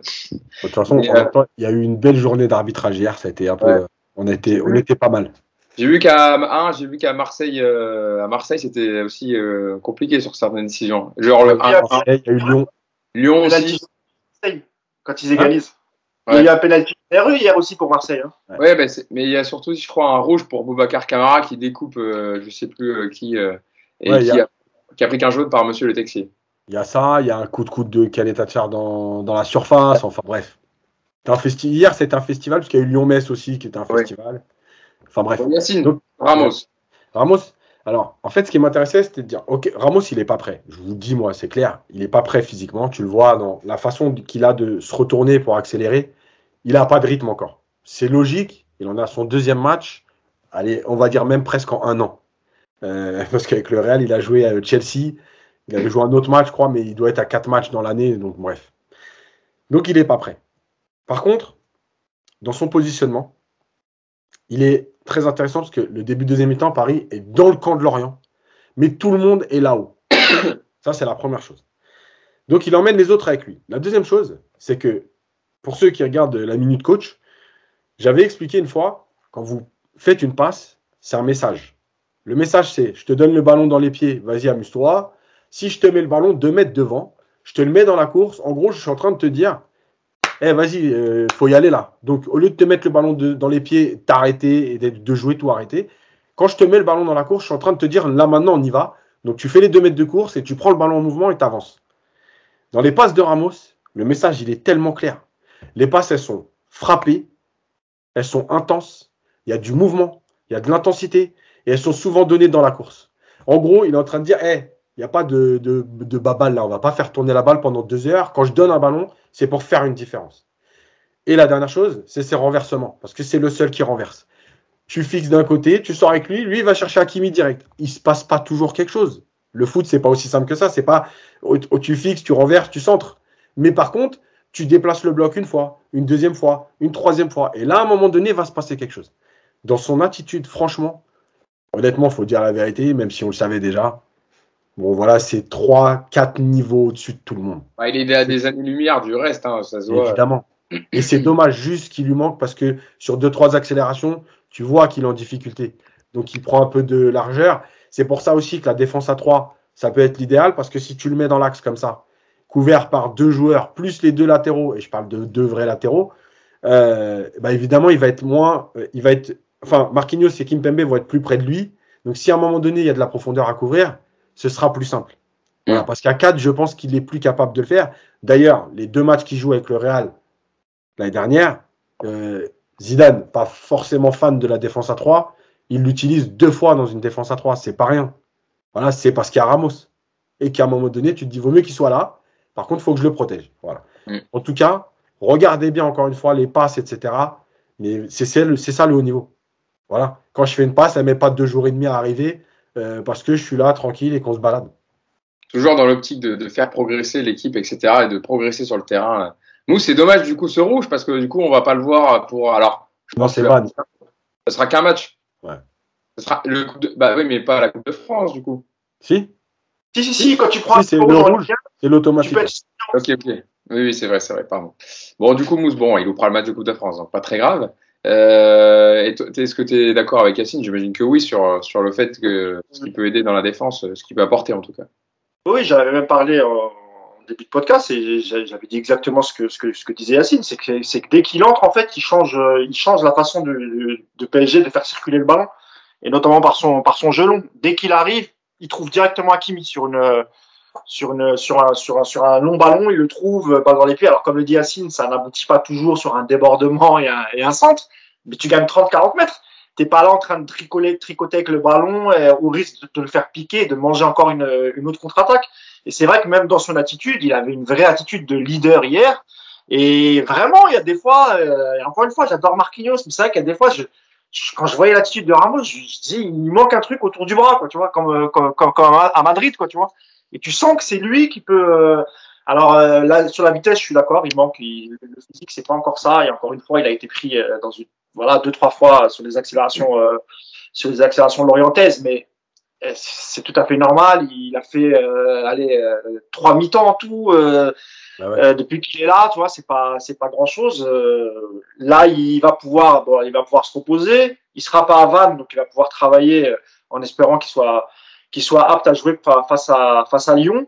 Euh, ce qui n'est pas sûr parce que là encore, il aura, il sera resté 15 jours sans jouer. Est-ce que Pochettino va se dire, je vais le mettre pour une reprise face à une équipe de Lyon qui est classée 13e aujourd'hui, qui est pas très bien, mais ça reste quand même une, une belle équipe de, de ce championnat. Mais, mais Ramos, oui, dans, dans le jeu et dans l'attitude, tu, tu, tu, sens le poids de l'expérience en fait. Tu, tu voilà, tu, tu, vois, tu dis lui, il a pas joué à Sedan, à Reims, à Amiens, euh, tu vois ce que je veux dire?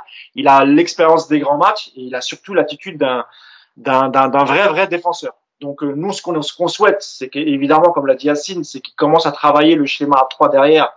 Euh, ce qui, honnêtement, ce qui, ça correspondrait totalement euh, aux joueurs que tu as et ça permettra notamment de d'exploiter les, les côtés d'une meilleure façon. Euh, donc voilà, s'il est juste suspendu face à Vannes et qu'il revient face à Lyon et, et qu'il est en forme physique la deuxième partie de saison, je vois pas quand, je vois pas comment Pochettino pourra s'en passer, honnêtement. Mm. Alors à 3 à 4, mais je sais pas, mais, euh, mais je pense que, enfin, il a, il a vu les deux trois apparitions euh, dans l'intelligence de jeu, c'est quelque chose. Quoi, tu vois. Il y avait d'ailleurs une petite question après-match euh, posée à, à, Mauricio Pochettino sur la rentrée de Ramos. Et, euh, et avait répondu Sergio est, entré parce qu'on voulait construire à trois derrière avec Marquinhos et Presco, euh, Kimpe, Kimpeme et lui, et avoir plus de percussions sur les côtés. Ça enfin, c'est pour ça ça répond aussi un peu à ce que tu faisais euh, en débrief tactique, Yacine, tout à l'heure. Il était dans une position assez libre, avec André à sa gauche. Ça a changé la manière d'attaquer notre positionnement. C'était mieux en seconde période. On a réussi à se procurer de meilleures occasions.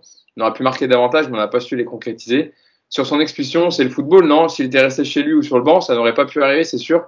Mais bon, ça peut arriver à n'importe quel joueur. Voilà les mots de. Ah, la déclaration S'il était sur le banc, ça serait pas arrivé. Oui, bah oui.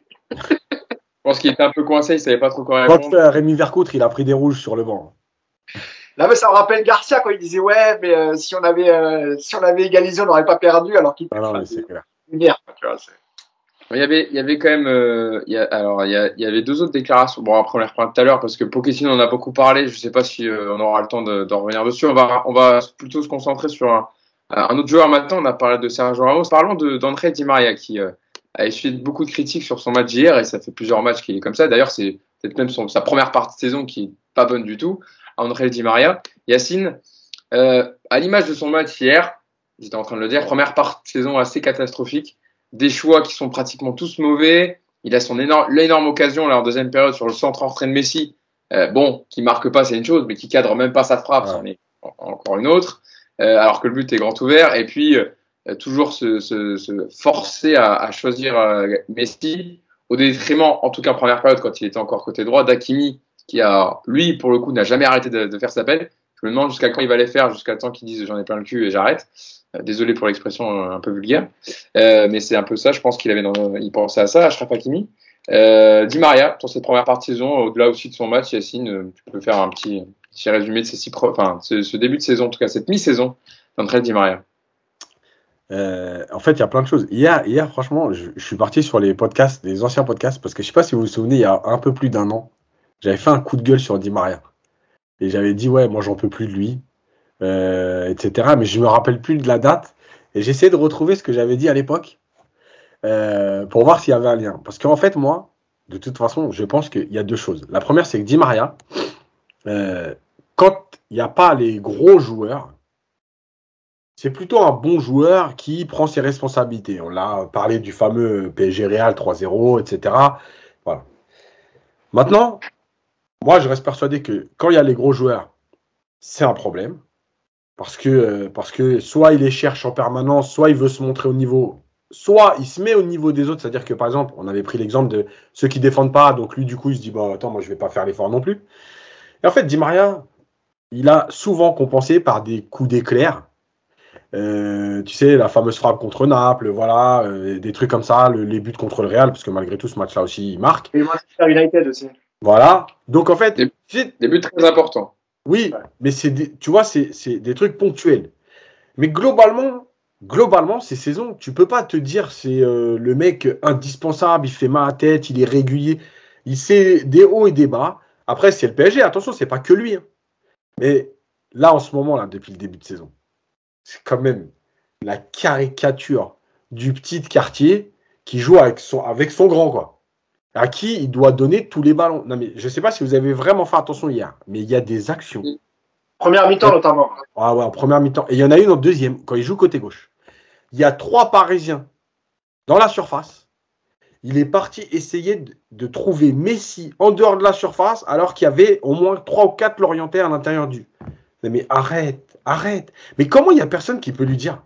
Comment il n'y a personne qui va l'attraper et lui dirait? Non, mais sinon, il n'y a que Messi avec toi. Mais tu sais quoi, prends un ballon, on va jouer avec Messi. Et cassez-vous tous les deux. Laissez-nous jouer au foot. Non, mais c'est pas possible de se comporter comme ça. Et même dans l'attitude, je trouve que avant il y avait cette attitude de, au moins combattre. Des fois, il taclait, des fois un peu n'importe comment. Mais au moins, tu le voyais, il courait, il venait essayer d'emmener et tout. Il n'y a même plus ça. Voilà. Moi, j'ai l'impression que de voir un mec qui se dit, euh, il y a Messi, moi je joue avec Messi. Le coach, il est obligé de me mettre, en tout cas quand les autres sont pas là, puisque euh, il y a eu quelques matchs où il était sur le banc. Euh, et la dernière chose, c'est que comme avec Tourelle, son passage sur le banc, au lieu de le piquer, et c'est là qu'on voit que c'est aussi un problème au PSG, au lieu de le piquer, en fait, c'est toujours l'inverse au PSG. Tu mets Di Maria sur le banc. Vous vous rappelez, Tourelle l'année dernière, il le met sur le banc de match. Quand il revient, il est, il est horrible. Dans l'attitude, dans le jeu, il est horrible. On, dit, dirait qu'il boude. En gros, ouais, tu m'as pas mis deux matchs, je joue plus, je te défends pas, je jouerai pas pour toi. Et là, on a la même chose. C'est-à-dire que déjà, il était pas bon depuis le début de l'année. Il a passé deux matchs sur le banc. Et là, il a décidé, je cours plus. Parce qu'hier, quand Pochettino dit on a décidé de construire à trois avec les joueurs de couloir, c'est donc Di Maria, c'est couloir gauche. À quel moment il a été couloir gauche? Le mec, il a joué lié gauche, il n'est jamais revenu défendre. Non. Ben voilà, donc c'est pas possible. En plus, il a, il y a des, bon après, euh, on sait que Di Maria il utilise que son, son pied gauche, son pied, son pied droit, il lui sert que pour monter les marches. Mais c'est vraiment, il y a des situations des fois où tu peux la, tu peux la tenter du droit, etc. de centrer, il reprend son pied gauche et il se fait rattraper à chaque fois par un défenseur qui intervient parce que tu as le temps de le voir. Comme il n'utilise jamais son, son pied droit, il est très, enfin, il devient prévisible. Donc, tu as le temps de le contrer. Surtout que, quand il est côté droit, il peut essayer de rentrer dans l'axe ou alors profiter d'un appel d'Akimi pour servir. Là, quand tu es côté gauche, t'as pas d'autre choix que de soit de centrer directement ou d'essayer de partir directement avec ton pied gauche. Tu peux pas revenir avec le pied droit parce que tu l'utilises pas. Donc, j'ai pas compris ce choix tactique de le mettre côté gauche, mais bon, enfin bref, c'est pas le premier. Hakimi, Hakimi pour lui, c'est le, c'est le joueur de, de U10, U10C ou U10D. Tu sais, quand tu lui fais les mélanges d'équipe et dire, oh non, faut, prends pas, eh, prends pas lui, prends pas lui, prends pas lui, il est nul. non, mais c'est vrai ou pas? Non, mais c'est pas possible.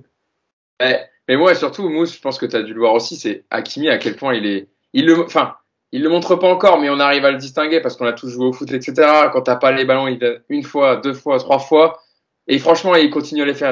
Il les fait tout le temps. Et d'ailleurs, c'est encore euh, Hakimi, vous avez vu, où il est pratiquement posté les droits pour servir Icardi euh, sur ce centre et qui permet l'égalisation. Et qui fait le travail tout seul. Hein. Personne ne l'aide. Hein. Il dribble deux joueurs et il centre tout seul. Hein. Donc euh, Hakimi, au bout d'un moment, il, doit se dire, mais, mais je, je, je, à quoi je sers quoi pour, pour Di Maria et Messi en tout cas. Mais lui, en tout cas, il a jamais, Mousse, euh, je pense qu'en plus, voilà, son compatriote marocain, il, a, il a jamais lâché et c'est lui qui a permis l'égalisation. Une partie de l'égalisation. Ouais, d'ailleurs, encore une fois, je, pense que l'entrée de Ramos a permis aussi à Kimi d'avoir plus de ballons et, de prendre du plaisir. Je, crois même qu'il a dû prendre un peu de plaisir. Ça faisait longtemps qu'il mmh. s'était pas amusé à essayer d'éliminer, euh, tu sais, côté droit éliminer pour centrer. Ça, c'était une de ses spécialités et on l'a, on l'a très peu vu euh, ces derniers matchs. Et en fait, l'entrée de Ramos, elle, elle, contribue à rendre meilleur euh, Hakimi. Je pense qu'Hakimi s'est dit bon je suis pas complètement cramé finalement. C'est juste les mecs qui veulent pas jouer avec moi. Donc, rassuré. en vacances, ça me rassure. Je suis pas devenu bidon en six mois. C'est juste que Ramos, lui, il distribue quand le mec, il est bien placé, peu importe qui c'est, à gauche, à droite. Tiens, Hakimi, il est complètement seul, je renverse direct. Il y a pas de, toi, il se pose pas 10 000 questions. Et donc, je pense que Hakimi se dit bon, je suis pas complètement cuit. J'ai retrouvé pendant 45 minutes mes automatismes tu l'as dit, hein, c'est lui qui amène euh, euh, le but euh, qui égalise, voilà, face à Lorient. Et quant à Di Maria, moi je me rappelle de l'arrivée de Di Maria où quand il a joué dans une équipe qui était structurée, c'est-à-dire à l'époque c'était le, PSG de Laurent Blanc et on avait une équipe type qui se dégageait. Et du coup je trouvais qu'il faisait des super bons matchs. je crois que c'était lui qui avait, je crois que le premier match il rentre, je crois que c'était face à Monaco et il met un ballon à la Ouais. Premier, pas décisif, ouais, ouais, ouais. Exactement. Et je trouve qu'à cette période-là, Di Maria, euh, il était incroyable au PSG. Bah, il n'avait pas le même âge, évidemment. Je crois qu'il arrive, il arrive après son titre euh, avec le Real. Hein. Il arrive à Manchester, un an. Il, est, il, arrive au PSG en 2015-2016. Première saison. Ah, Manchester. Exactement. Il fait la dernière saison. Euh, ouais, il fait la dernière saison avec avec Ibrahimovic, c'est ça, exactement. Et, et, et, je trouvais qu'il était très très bon, même jusqu'à l'arrivée de d'Emery encore en 2017, etc.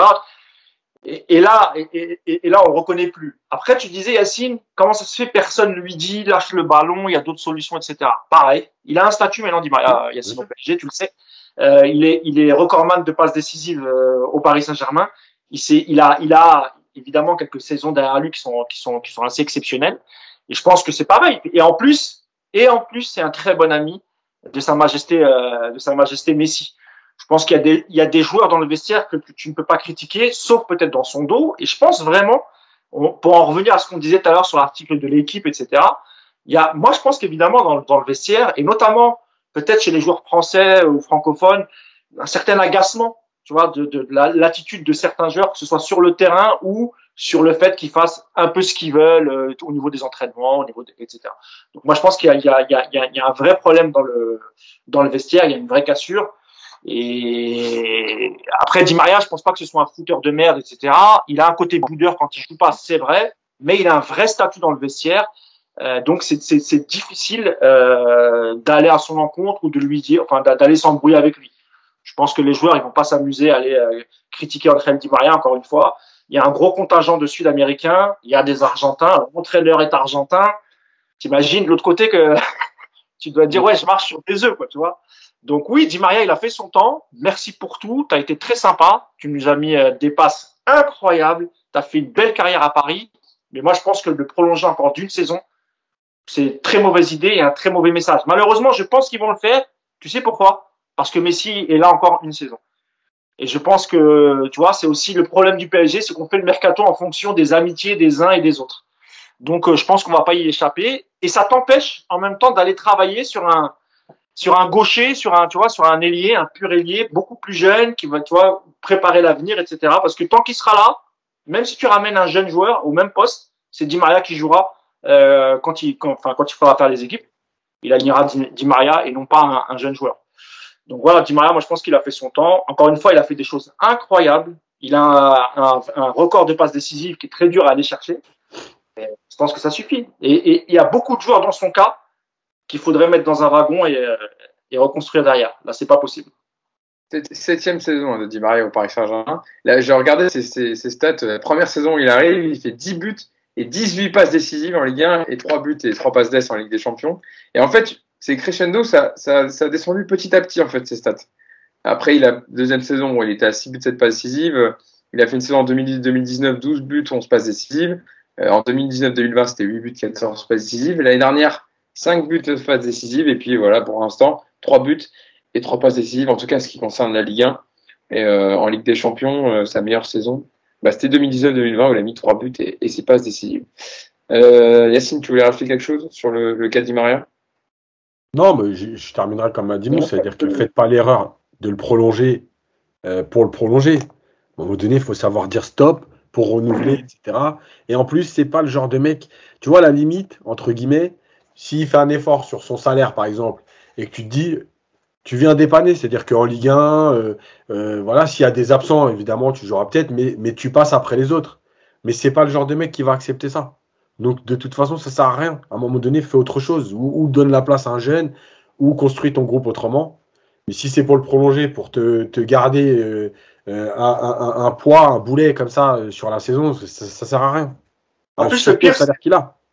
Tu sais quoi le pire, Yacine C'est le discours qu'il a. Qui, il, dit ouais, moi de toute façon, je, veux prolonger parce que je veux que ce soit ma dernière année en Europe. C'est pas toi qui choisis, mon pote. C'est pas, c'est pas comme ça la vie, tu vois. Si, si t'es moins bon, euh, tu pars. Enfin, je veux dire, on te renouvelle pas. Et après, si tu veux continuer en Europe, tu continues. Si tu vas aller jouer à Miami euh, parce que tu as 34 ans et, et que c'est plus simple et la vie elle est belle là-bas, il fait beau, etc. Vas-y. Mm. Mais euh, mais on entend trop aussi souvent ce discours chez les joueurs du PSG, surtout ceux qui sont restés très longtemps, qui choisissent, qui disent oui, je, je vais peut-être rester toute ma vie au PSG. pendant un an. Bien sûr, c'est incroyable. Il y a dans ce club que tu vois que les mecs, c'est eux qui disent oui, bah, je vais peut-être rester encore un an de plus, c'est sympa. en plus, Di Maria, à chaque fois, il dit oui, moi, c'est ma, ma meilleure décision, c'était de venir, d'avoir signé à Paris. C'est très bien, on est très, très heureux et on est très content. Mais aujourd'hui, c'est terminé. Il faut, il faut y aller, monsieur. Il faut partir. Tu vois. Non, mais c'est vrai. Tu vois, euh, on a parlé de Cavani euh, qui est parti aussi. Euh, moi, à l'époque, j'avais dit moi, pourtant, moi, j'ai vraiment beaucoup d'affection pour Cavani. Hein. Je dois être un peu comme Clément. On est, on est un peu des résistants parce que vu qu'il est très mal vu par les supporters du, du PSG, soit disant c'est un mercenaire, c'est un traître, etc. C'est un mec qui a mis 200 buts au PSG. Moi, c'est tout ce que je vois. Le reste, moi, j'en ai rien à foutre. Tu vois ce que je veux dire Ce que je vois, c'est quand il était sur le terrain, il mouillait, le, il mouillait le maillot, il transpirait pour le maillot du PSG. Le reste, moi, c'est pas qu'il a accepté, euh, pas accepté de baisser son salaire. Ça, c'est pas mon, ça, c'est pas mon problème. Mais Di Maria, oui, je pense qu'il faut qu'il fait partie des joueurs, il faut qu'il parte. Parce que si tu les as encore la saison prochaine, Hugo, on va repartir dans les mêmes, euh, mm. sur les mêmes bases on aura le temps d'en reparler dans d'autres podcasts, mais deux, trois déclarations à vous donner pour un peu conclure ce podcast. Euh, une d'Ander Herrera, bon, il y avait trois réponses, mais je vais vous en donner qu'une. Euh, je vais peut-être vous en donner deux. C'était euh, une question d'Olivier Talleyrand hier au micro de Canal+. Et Ander Herrera, la question était est-ce normal que le PSG ait autant de difficultés face au 19e de Ligue 1 Et Ander Herrera a répondu aujourd'hui, ni Marseille, ni Lyon, ni Rennes n'ont gagné. C'est la Ligue 1, c'est fort. Quand les gens parlent de la Ligue 1, je crois qu'ils n'ont pas le respect suffisant pour toutes ces équipes. Lille a gagné contre Séville en Ligue des Champions, alors que tout le monde en Espagne disait que Séville, alors que tout le monde en Espagne dit que Séville va essayer de gagner la Liga. Monaco a gagné contre la Real Sociedad, alors que tout le monde dit que c'est une équipe prête pour gagner la Liga. Et quand on lui dit donc la Ligue 1 est plus dure que d'autres championnats pour vous, il répond bien sûr. On a vu que le niveau monte chaque année, nos adversaires sont plus organisés. Je pense qu'ils sont à chaque fois de mieux en mieux. Mais avec tout ce qu'on dit là et les nombreuses occasions qu'on se procure et qui peuvent nous faire gagner le match, si on les transforme, je crois qu'on doit aussi avoir du respect. On doit donner de la valeur au fait qu'on ait 13 points de plus que le deuxième de Ligue 1. Je pense, que cette statistique dit tout. Yacine, c'est vrai que cette phrase a interpellé un peu hier sur Twitter en disant que Herrera euh, euh, mettait un peu au détriment le jeu produit et le nombre de points. Bon après, c'est normal, t'es joueur, tu vas pas dire mon équipe joue comme une merde, comme des merdes et on a été mais bon. Ouais, et puis vu, son jeu à lui, effectivement, il va pas mettre le jeu en avant. Donc, il vaut mieux qu'il s'arrête au point et aux 13 points d'avance. Mais qu'est-ce que tu dis C'est sur, sur, cette déclaration-là, qu'est-ce que tu en penses, Yacine? Non, mais oui, évidemment. De toute façon, il y a un truc qu'il faut, qu'il faut noter, euh, mais c'est pas nouveau. C'est depuis euh, un an, deux ans maintenant. Euh, oui, la Liga, elle est un peu en, en régression. Donc, c'est logique que tu aies rattrapé la Liga. Maintenant, on va pas non plus expliquer que ça fait 15 ans que les clubs français, ils, tartinent les, ils tartent les Espagnols tous les ans. Parce que c'est la première année. Donc, mais là, il, a, il, a, les bons arguments du coup. Voilà. il, a battu Séville, il a battu Séville, Monaco, la Real Sociedad. Donc euh. ah, voilà, donc ça veut dire quoi? Ça veut dire que sur deux matchs cette année, tu vas, es en train de nous expliquer une généralité, mais arrête tes bêtises. Euh, non, moi je pense que il y a aujourd'hui de toute façon, euh, tu vois l'élément de langage euh, de Pochettino. Moi, quand j'entends Herrera, tu m'aurais dit c'est Pochettino qui a dit ça, je t'aurais dit ouais. Ouais. Voilà, donc. Bah, c'est ça. À partir du moment où tu, où tu, tu te mets à faire des comparaisons avec d'autres clubs qui n'ont pas du tout le même budget, tu voilà, pas du tout. Bah, déjà, ça, c'est un aveu de faiblesse. Euh, déjà, quand tu commences à parler de Lyon, de Monaco, etc., bon, déjà, ça, c'est, ça, c'est pas bon. Et en plus, quand tu parles du niveau de la Ligue 1, certes, cette année, ça joue peut-être un peu mieux, mais regardez entre le, le, le 13e ou 14e et le 2e, euh, en vérité, euh, aujourd'hui, si on prend le, le, classement et on se projette sur le mois de mai, qui peut dire aujourd'hui qu'il sera sur le podium? Euh, Nice est revenu sur le podium alors qu'il l'avait quitté, euh, tu vois, il y a 3-4 journées, il n'y était plus. Rennes, on disait, ouais, Rennes, c'est bien. Euh, deux défaites, je crois, en trois matchs. tu vois ce que je veux dire? Je crois que la deuxième place, la deuxième place, elle a changé sept fois en huit semaines. Ouais, c'était la place. C'était la place qu'il fallait pas avoir parce qu'à chaque fois le deuxième perdait ou faisait match nul dès qu'il était à cette position-là. Exactement. Donc, ce qu'il dit, ce qu'il dit sur les clubs français qui réussissent en Europa League ou en, ou en Conference League, euh, ok, c'est vrai, le parcours il est bien.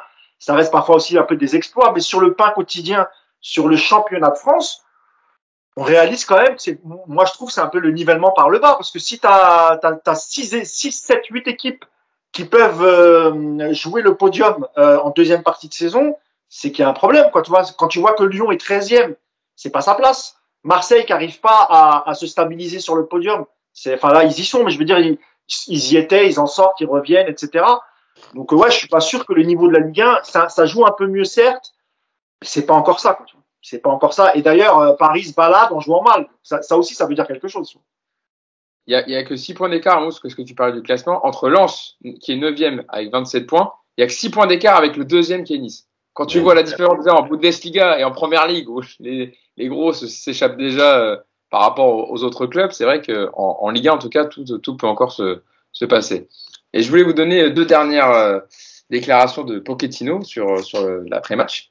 Euh, quel regard, de tout ce qu'on dit depuis tout à l'heure, quel regard, la question était, quel regard portez-vous sur ce match au cours duquel vous vous êtes procuré de nombreuses occasions, mais avez aussi connu quelques difficultés posées par Lorient? Et je donne la réponse de Pochettino parce que même si vous allez me dire c'est pas flamboyant, c'est déjà un peu mieux que ce qu'on lit habituellement. Je donne la réponse de, Mauricio Pochettino. Je pense qu'on a plutôt bien démarré la première mi-temps avec l'occasion de Mauro Icardi, euh, qui n'a pas pu concrétiser. Mais ensuite, on n'a pas été bon dans notre jeu de position. Il y a eu beaucoup d'erreurs et de mésententes de notre côté. À chaque ballon qu'on perdait, on a créé la possibilité pour Lorient de nous faire mal en transition sur des attaques rapides. On avait le ballon et largement la position, mais sans réellement dominer le jeu. Bon, déjà, c'est quand même un peu plus. Euh, voilà, peut-être qu'il a ouvert les yeux sur ce match. Bon, on n'était pas habitué à voir ça. D'habitude, c'était euh, bon, au final, on a quand même un point, on a les occasions, euh, on aurait pu gagner en deuxième période. C'est déjà une progression, non? Je sais pas ce que vous en pensez, mais. Oui, il a été, l'analyse est bonne. Il a été, il a, été plutôt lucide. Ça là-dessus, il n'y a pas de souci. C'est vrai que ça change un peu des déclarations où il dit oui, on a quand même mérité de gagner, etc. Après, voilà, les discours c'est bien, mais nous ce qu'on veut, c'est quand même voir des, des, des choses. Et, j'ai peur d'ailleurs que le 3 janvier à la reprise euh, contre Vannes, alors j'ai pas peur de perdre contre Vannes évidemment, mais je pense que je pense que l'équipe sera pas du tout au complet. Euh, ils vont à peine revenir de, de, de vacances. Euh, ça va jouer, il va peut-être faire moins 5. Euh, je sais pas quelle équipe on va voir et donc je sais pas comment tu vas pouvoir préparer Lyon. Ça risque d'être un peu un peu compliqué. Voilà. et en plus, les, les, joueurs reprennent le premier et les Sud-Américains reprennent le 2, ça veut dire la veille du match. tu te doutes bien que déjà eux, on va pas les voir. Et en plus, il me semble qu'il y, y, y, a le stage au, Qatar. Alors, je sais pas quelle date ils l'ont mis, mais, il me semble qu'il y a 4-5 jours, mais je vois pas où est-ce oui, Moi aussi. Mais en fait, comme ils ont mis le match de Coupe de France le lundi soir, hmm soit ils partent direct du, lundi, du mardi au vendredi, soit ils vont. Ah oui, c'est oui, entre, parce que le, le Lyon, c'est le 9, tu as dit, Go. Hein. Ouais. 9 janvier, 3. Ah oui, tu peux, oui, tu peux partir 3-4 jours, effectivement, et revenir. D'accord, oui, c'est C'est bien ça. Pour, pour travailler Lyon, c'est parfait ça les voyages et tout. Bah d'ailleurs, c'est surtout la météo. Oui, la météo. Bah, tu vas aller à 28 degrés, tu reviens la veille, il fait, il fait moins 2 à Paris, t'es bien. Eh, ben, justement, là, tu parlais, vous parlez de, de, de météo et de, et de voyage. Euh, la dernière question euh, qui était posée à Patricio, vous donnez sa réponse. Pour, euh, vous terminez l'année 2021 en tête du classement. Et quel bilan tirez-vous des six premiers mois de cette saison 2021-2022 Ça permettra de nous projeter. Mauricio Pochettino répond au niveau de nos résultats, ils sont pour l'instant conformes dans les trois compétitions, la Ligue 1, la Coupe de France et la Ligue des Champions. Ils sont corrects, je crois. Au niveau du rendement, on est toujours en recherche, on cherche la meilleure manière d'organiser l'équipe pour jouer de la façon dont on souhaite le faire. Et là, c'est cette partie-là qui m'intéresse un peu plus. Ces quatre premiers mois de compétition ont coïncidé avec une grosse densité de matchs et beaucoup de voyages. On a également fait face à des circonstances empêchant que les pièces du puzzle se complètent et que tout fonctionne de la meilleure manière. Cela va venir avec le temps, on peut encore faire bien mieux, mais l'idée générale est conforme à ce que l'on veut. Bon, euh, Yacine, une fois qu'on a dit ça, hein, analyse, analyse, de texte. Parce que celle-là, je l'avais prévu. Vas-y, vas-y, Yacine. Alors, euh, premier mot qui ne me va pas. Au niveau du rendement, on est toujours en recherche. Ça fait 12 mois que tu es là. Donc, au mois de mars dernier, tu nous as dit laissez-moi débuter la saison. Donc, on t'a laissé débuter la saison. Tu débutes la saison et tu dis tu es encore en recherche après six mois. Mais c'est en fait, toi, tu es un chercheur, quoi. C'est-à-dire que tu vas être tout le temps en recherche, finalement. c'est un mec du CNRS, Yacine, en fait. Hein? Il travaille au CNRS pour que tu. Non, mais laisse tomber. On cherche la meilleure manière d'organiser l'équipe pour jouer, de la façon dont on souhaite le faire. Mais c'est quoi la façon dont tu souhaites le faire? Mais explique-nous, c'est quoi que tu veux faire? C'est que moi, je sais pas, en fait. Il y a des matchs où tu es en transition, il y a des matchs où tu es en possession, il y a des matchs où tu es haut, il y a des matchs où tu C'est quoi que tu veux faire? En plus, Yacine, si tu prends l'interview du JDD et celle qu'il a fait dans l'équipe, il se contredit parce qu'il dit qu'en gros, non, on n'installe rien, il faut juste gagner. Exactement. D'ailleurs, la veille du match, il, a, il est revenu là-dessus en disant on essaye toujours de gagner, mais on aimerait y mettre la manière. Mais c'est bizarre, il y, a il, y a deux, il y a trois semaines et demie, tu voulais pas mettre la manière. Ça se trouve, il s'est fait taper sur les doigts par rapport à ce qu'il a dit. Évidemment, mais évidemment. Et donc, la dernière, euh, on, a beaucoup, on, a, fait beaucoup de voyages. Les autres clubs, ils jouent pas, ils jouent qu'à domicile. Hein. Donc, c'est normal que. Bah, c'est normal. Ils jouent qu'à domicile, donc eux, ils sont prêts. Pas de problème. Euh, ça va venir avec le temps. Encore une fois, le temps, c'est. Lui, le temps, je ne sais pas ce qu'il a avec le temps, mais franchement, c'est une histoire Parce que son année en option, elle a été levée, donc il a le temps, en fait. c'est ça.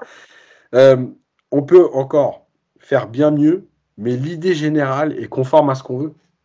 En fait, c'est vraiment pas clair. C'est tout pour moi. Bonne journée à tous. Donc là, donc là tout ce que tu as vu depuis six mois, c'est conforme à ce que tu veux. mais euh, surtout qu'il dit on est en recherche, on tâtonne, il faut du temps, mais c'est conforme. Non, mais au secours. C'est pas clair en fait. C'est pas clair. Si, il y a une chose qui est claire. C'est que franchement, il est dépassé. Non, mais voilà. Mais encore une fois, et je, je promets que là, je suis très sérieux et c'est vraiment pour le défendre. Il est dépassé. Voilà. Il sait pas gérer ça. Les égaux, le vestiaire, une direction qui, l'abandonne, parce qu'il faut dire la vérité, on l'a dit là, il y a trois semaines ou deux semaines, une direction qui t'abandonne. Voilà. Euh, en fait, il essaie de, de, de, de garder la tête haute. Tu vois, la différence, c'est que lui, il est dans le politique, euh, avec ses déclarations, elles sont un peu polissées. Mais pour moi, c'est exactement la même chose que Tourelle, sur le fond et pas sur la forme. Tourelle, il était dans la guerre. Yacine, avec Tourelle, on se marrait mieux quand même. Mais évidemment. Quand il, ah, disait euh, Allez dans le vestiaire leur dire si ça fait des couilles. J'allais la reprendre, j'allais reprendre celle-là parce que celle-là, elle est mythique. Tu vois, mais il est en guerre, tu vois, genre le mec qui veut. Tu vois, là, tu as l'impression d'un mec, bon, je vais leur donner un peu, tu je vais polisser tout ça, je vais pas faire de vagues, il se passera ce qui se passera, je m'en fous. L'autre, il était un peu dans le combat quand même, tu vois, genre un peu, tu vois, la haine, genre, euh, c'est lui ou moi, mais au moins, tu montres que quelque chose. Lui, tu as l'impression que c'est lui ou lui. C'est juste, voilà, quand ça devra sauter, bah, je sauterai et puis on passera à autre chose. C'est comment... je pense qu'on a fait comprendre, Yacine, qu'il fallait pas être trop critique envers le club, que, que, que le, son, son, prédécesseur l'avait fait et que ça s'était plutôt mal fini. Hmm. Et je pense qu'il sait que lui, aujourd'hui, euh, il veut pas aller en frontal avec le club, il veut pas aller en frontal avec Leonardo, alors qu'on sait, qu'on sait que ça se passe pas très bien avec Leonardo. On a appris plus tard que les, pendant le mercato, les joueurs qu'a pris Leonardo, il n'a pas forcément euh, demandé l'avis de, de Pochettino. Pochettino avait des idées, personne n'a écouté ses idées. Donc euh, non, il va pas aller. Moi, je pense que en fait, il, il cherche comme Tourelle, c'est-à-dire euh, il attend qu'on le vire, sauf que de manière beaucoup plus diplomatique, mm. parce que peut-être qu'il se dit, faut pas non plus que je ternisse mon image. Je suis un entraîneur jeune, j'ai d'autres opportunités derrière le PSG. Donc moi, je pense qu'il attend tranquillement, calmement. Ça n'arrivera sans doute pas cet hiver, je ne pense pas. Mais l'été prochain, je pense que c'est la fin de l'aventure. Oui, il y a pas de là-dessus, il n'y a pas de souci. Ça, Et le pire, c'est qu'avec les, les individualités que tu as, tu es quand même capable sur un match de, de, de, de, faire un exploit. Tu vois ce que je veux dire? C'est pas comme si tu disais j'attends, de toute façon, il n'y aura rien. Parce qu'aujourd'hui, là, aujourd'hui, tu peux dire ouais, le, PSG, franchement, quand tu vois ça, quand tu vois ça, ça va être un, Enfin, il faudrait un miracle. Mais en vérité, quand tu connais le PSG aussi, son histoire et les joueurs qui composent l'effectif, oui, ce serait un miracle par rapport au contenu, mais en fait, c'est archi jouable. Tu vois, c'est pas comme si tu, tu partais à, tu partais jouer le Real avec euh, Pancrate et Luindoula devant. Tu vois. Surtout, Yacine, que c'est le Real, en fait. C'est-à-dire que les joueurs du PSG vont dire, voilà, là, c'est le Real, en fait. Ah c'est pas, c'est pas un huitième contre Valence, contre Leipzig, contre, tu vois, c'est le Real. Tu peux pas couper. C'est-à-dire que tu es obligé d'être motivé, d'être à 100%, parce que si tu te fais sortir en huitième de finale avec l'équipe que tu as, c'est une humiliation, mais c'est, mais je vois même pas comment Pochettino il peut finir la saison si tu sors en huitième. Même, c'est possible que les mecs aillent chercher Camara, des U19 qui a des bons résultats en plus. Euh, a priori, ça joue plutôt bien, etc. Mais si tu sors en huitième contre le Real, là, je te dis, la, fin de saison, elle est chaotique. C'est pire que lorsqu'on se fait, ça va être pire que lorsqu'on s'était fait éliminer euh, contre Manchester avec Tourelle. Mm. Rappelez-vous la fin de saison, qui était chaotique. Donc voilà. C'est pas bien ce que j'ai dit Pancrate et là j'aurais dû dire Cyril Pouget.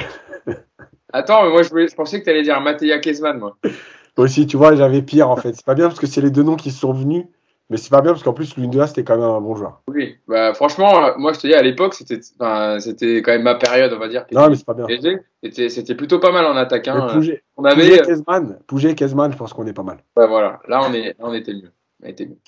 Euh, bon, je pense qu'on a été, on a été complet sur ce match. On a beaucoup parlé euh, politique sportive autour du club, euh, management, organisation. Donc c'est bien, ça fait un, un, podcast très complet sur sur ce qu'il y avait à dire sur ce match et sur euh, le Paris Saint-Germain en lui-même. Bon, on verra si on fait un petit podcast euh, d'avant, avant. On verra si le dernier de la saison, on vous tiendra au courant sur les réseaux si on en refait un d'ici là. si, si Pochettino, peut-être, on apprend que il saute avant les fêtes hein, ou pendant les fêtes, bon, ça serait un peu, ça serait un peu dégueulasse quand même, mais, mais on verra ça.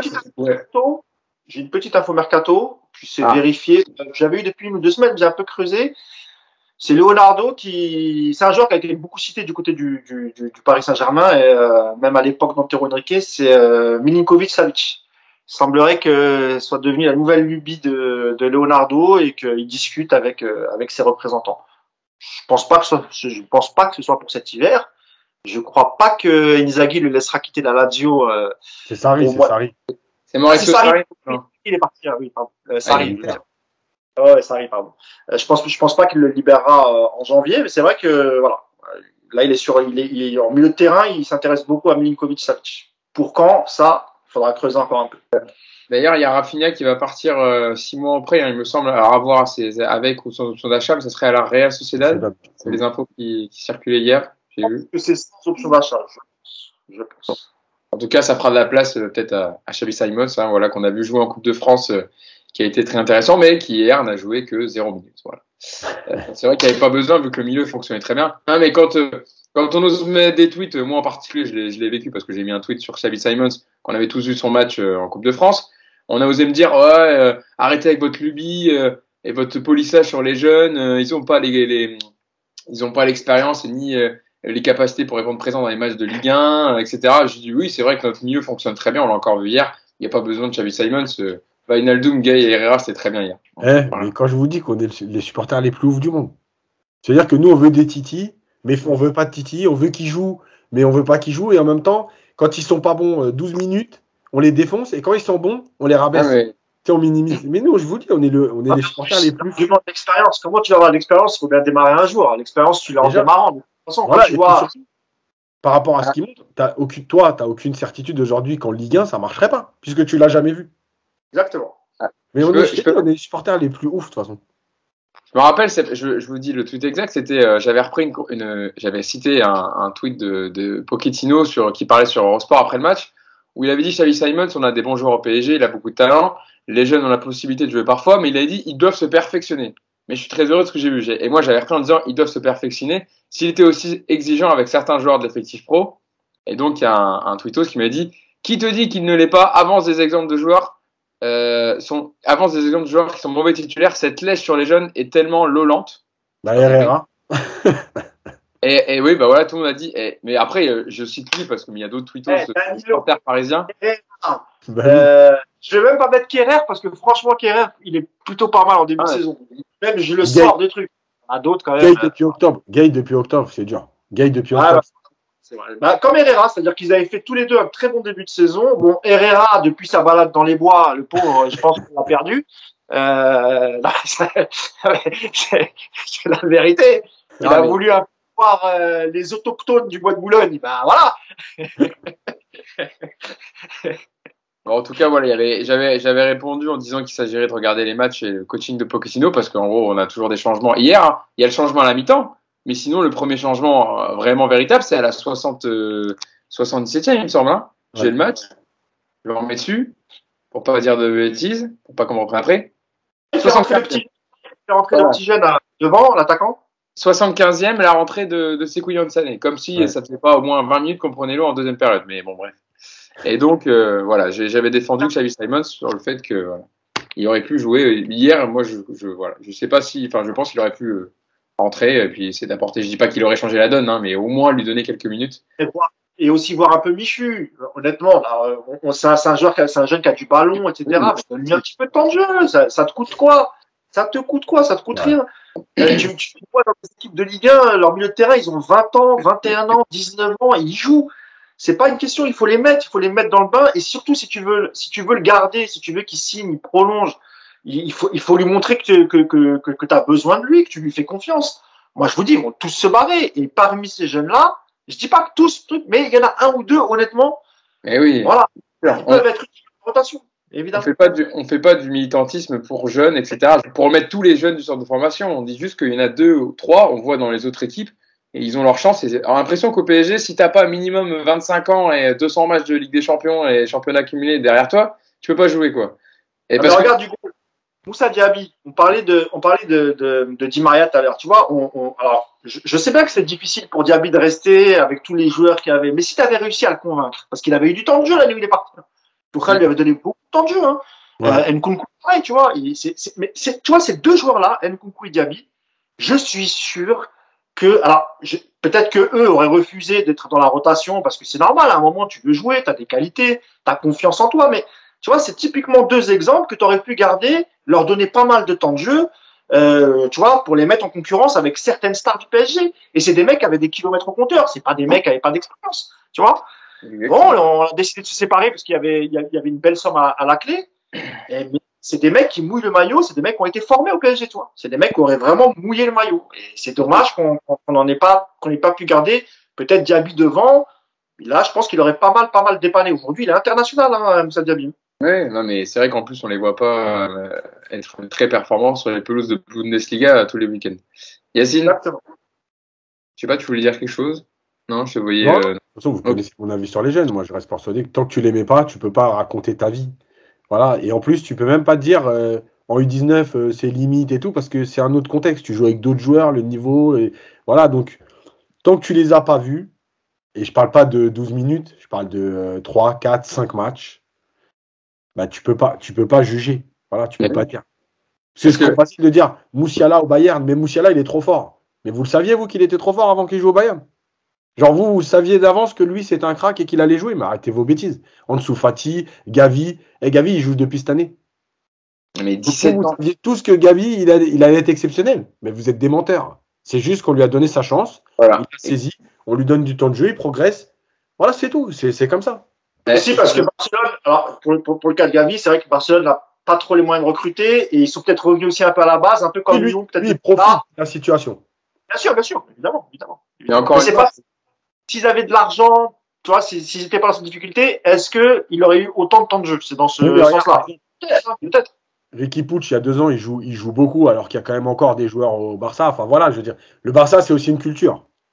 Il Oui, puis t'as le- de temps de jeu aux Pareil, n'est pas formé à, à Munich, euh, le jeune Davis, ils l'ont pris, Ouais. Bah, tu vois, il a joué. Tu vois, ils lui ont donné du temps de jeu. Et pourtant, il y avait du lourd sur le banc. Mais il a joué. Parce qu'il était, il était, il était performant, tout simplement. Je terminerai avec la réponse du Tutos parce que c'est c'est ce qui m'énerve chez certains supporters du Paris Saint-Germain. Encore une fois, c'est une minorité.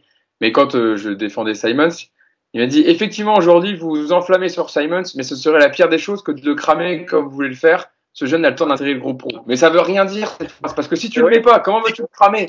Je ne supporte plus ce genre de phrase. J'ai même pas répondu parce que ça devient insupportable. Mais mais les mecs te disent vous allez le cramer, laissez le temps. Mais il a le temps d'intégrer le banc. Il, il est tout le temps sur le banc il, ou en tribune. Ça va. on- il a intégré le groupe pro. Il, est- il a vécu à l'entraînement tous les jours.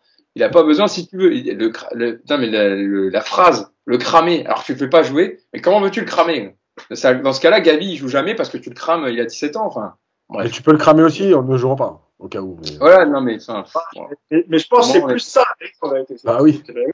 Évidemment, évidemment. Surtout qu'on parle de, beaucoup de, de retour au FC Barcelone hein, pour Xavi Simons. Alors on verra comment ça va se passer, mais il y a des discussions. Hein, Mousse, je sais pas si tu as des infos, mais c'est. Non, non, mais le, le, le, le- évidemment, le joueur, il est pas content, euh, bah, un peu comme Kai Squeeze, hein. C'est, la même, c'est la même histoire. Les deux viennent du même club, euh, les deux, euh, ont été promis un avenir brillant, et aujourd'hui, bah, ils brillent en U19, mais voilà, c'est pas, c'est pas suffisant. Et je pense que pour le, pour le garder, il va vraiment fa- falloir lui vendre un vrai projet en lui disant, voilà, on va t'utiliser, je vais t'utiliser. Il faut, en fait, il faut, il faut que Pochettino lui, lui, lui montre qu'il a, qu'il a, qu'il a besoin de lui, et qu'il, Mm. et qu'il lui vend projet. Tu, vas, tu vas être la doublure d'un tel, je te ferai rentrer dans la rotation, tu vas grimper des minutes. Est-ce que, ou bien est-ce que tu préfères, on, te, prolonge et on, te prête euh, une année derrière pour que tu te fasses les dents. Voilà. Après, l'argument financier sera important parce que même si, si Barcelone veut le récupérer, Barcelone ne pourra jamais offrir en termes de salaire ce que Paris peut lui proposer. Et Paris, quand ils veulent garder un joueur, la seule arme qu'ils ont, c'est qu'ils sortent le chéquier. C'est même pas tant dans le projet. C'est euh, ok, bah on, on te donne, on te donne le double. Bah ok, je reste. Et voilà, c'est comme ça, et c'est comme ça que ça peut se passer. On verra bien. Et on, on suivra ça évidemment le dossier, euh, euh, comme pour, pour, pour tous les autres jeunes qui sont susceptibles de partir du fait de, de, de leur peu de temps de jeu.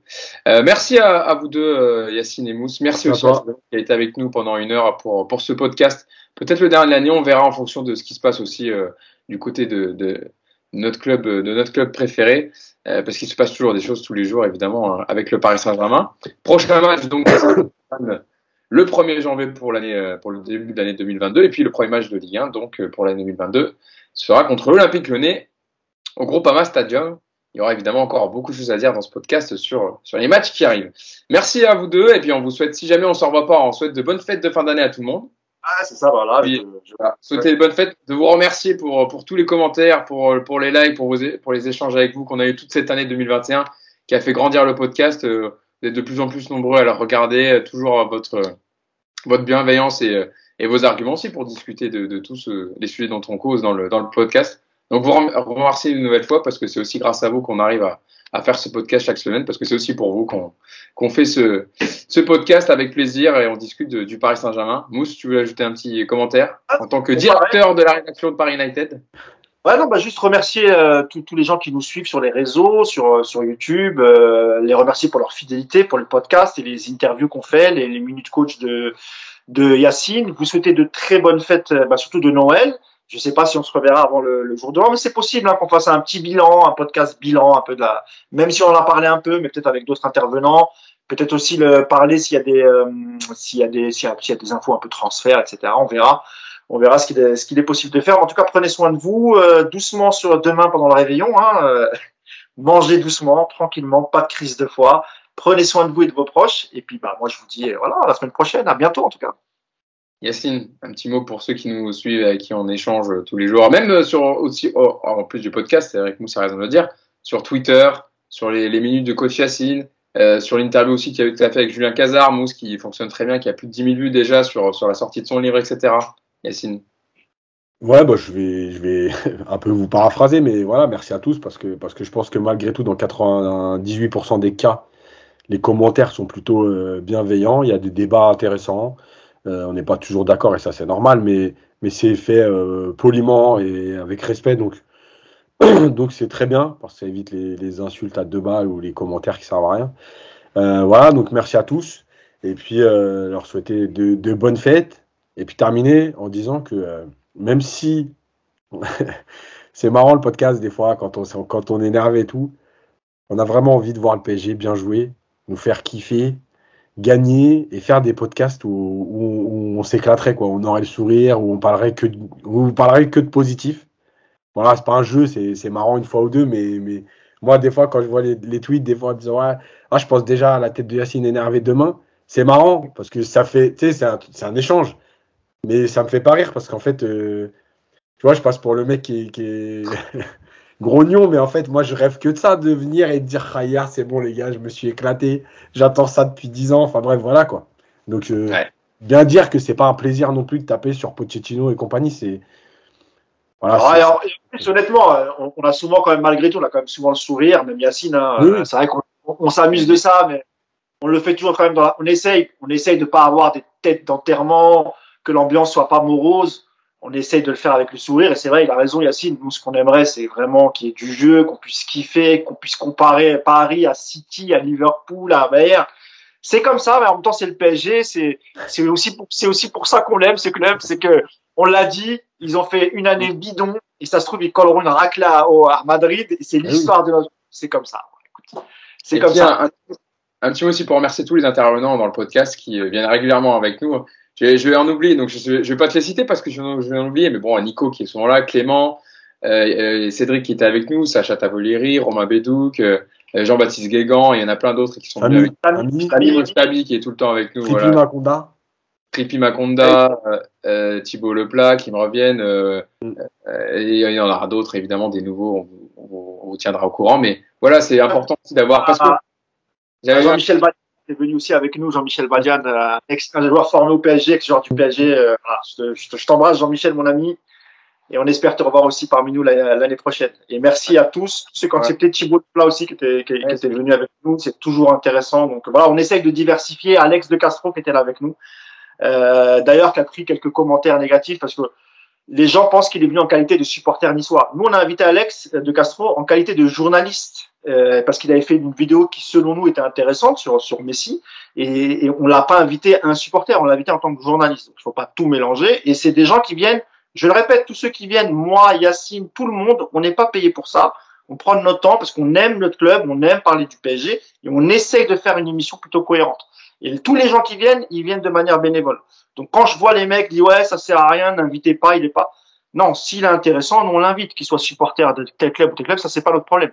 Voilà. C'était juste pour faire une petite mise au point. Là, ah, mais t'as bien fait. En tout cas, il y aura, il y aura d'autres intervenants qui viendront avec plaisir et c'est important d'avoir des, avis différents et, qui ramènent un peu de fraîcheur au podcast aussi parce que je sais que vous aimez bien quand il y a euh, souvent l'équipe euh, habituelle ou que ce soit Clément ou Nico qui sont les intervenants les plus, réguliers, même Samy Mochtabi hein, qui, en fait, a fait très souvent d'ailleurs euh, cette saison, mais voilà, c'est bien d'avoir du, du 109 de temps en temps pour, pour le podcast. Merci à tous, bonne fête de fin d'année et puis on se dit au prochain podcast. Salut à tous.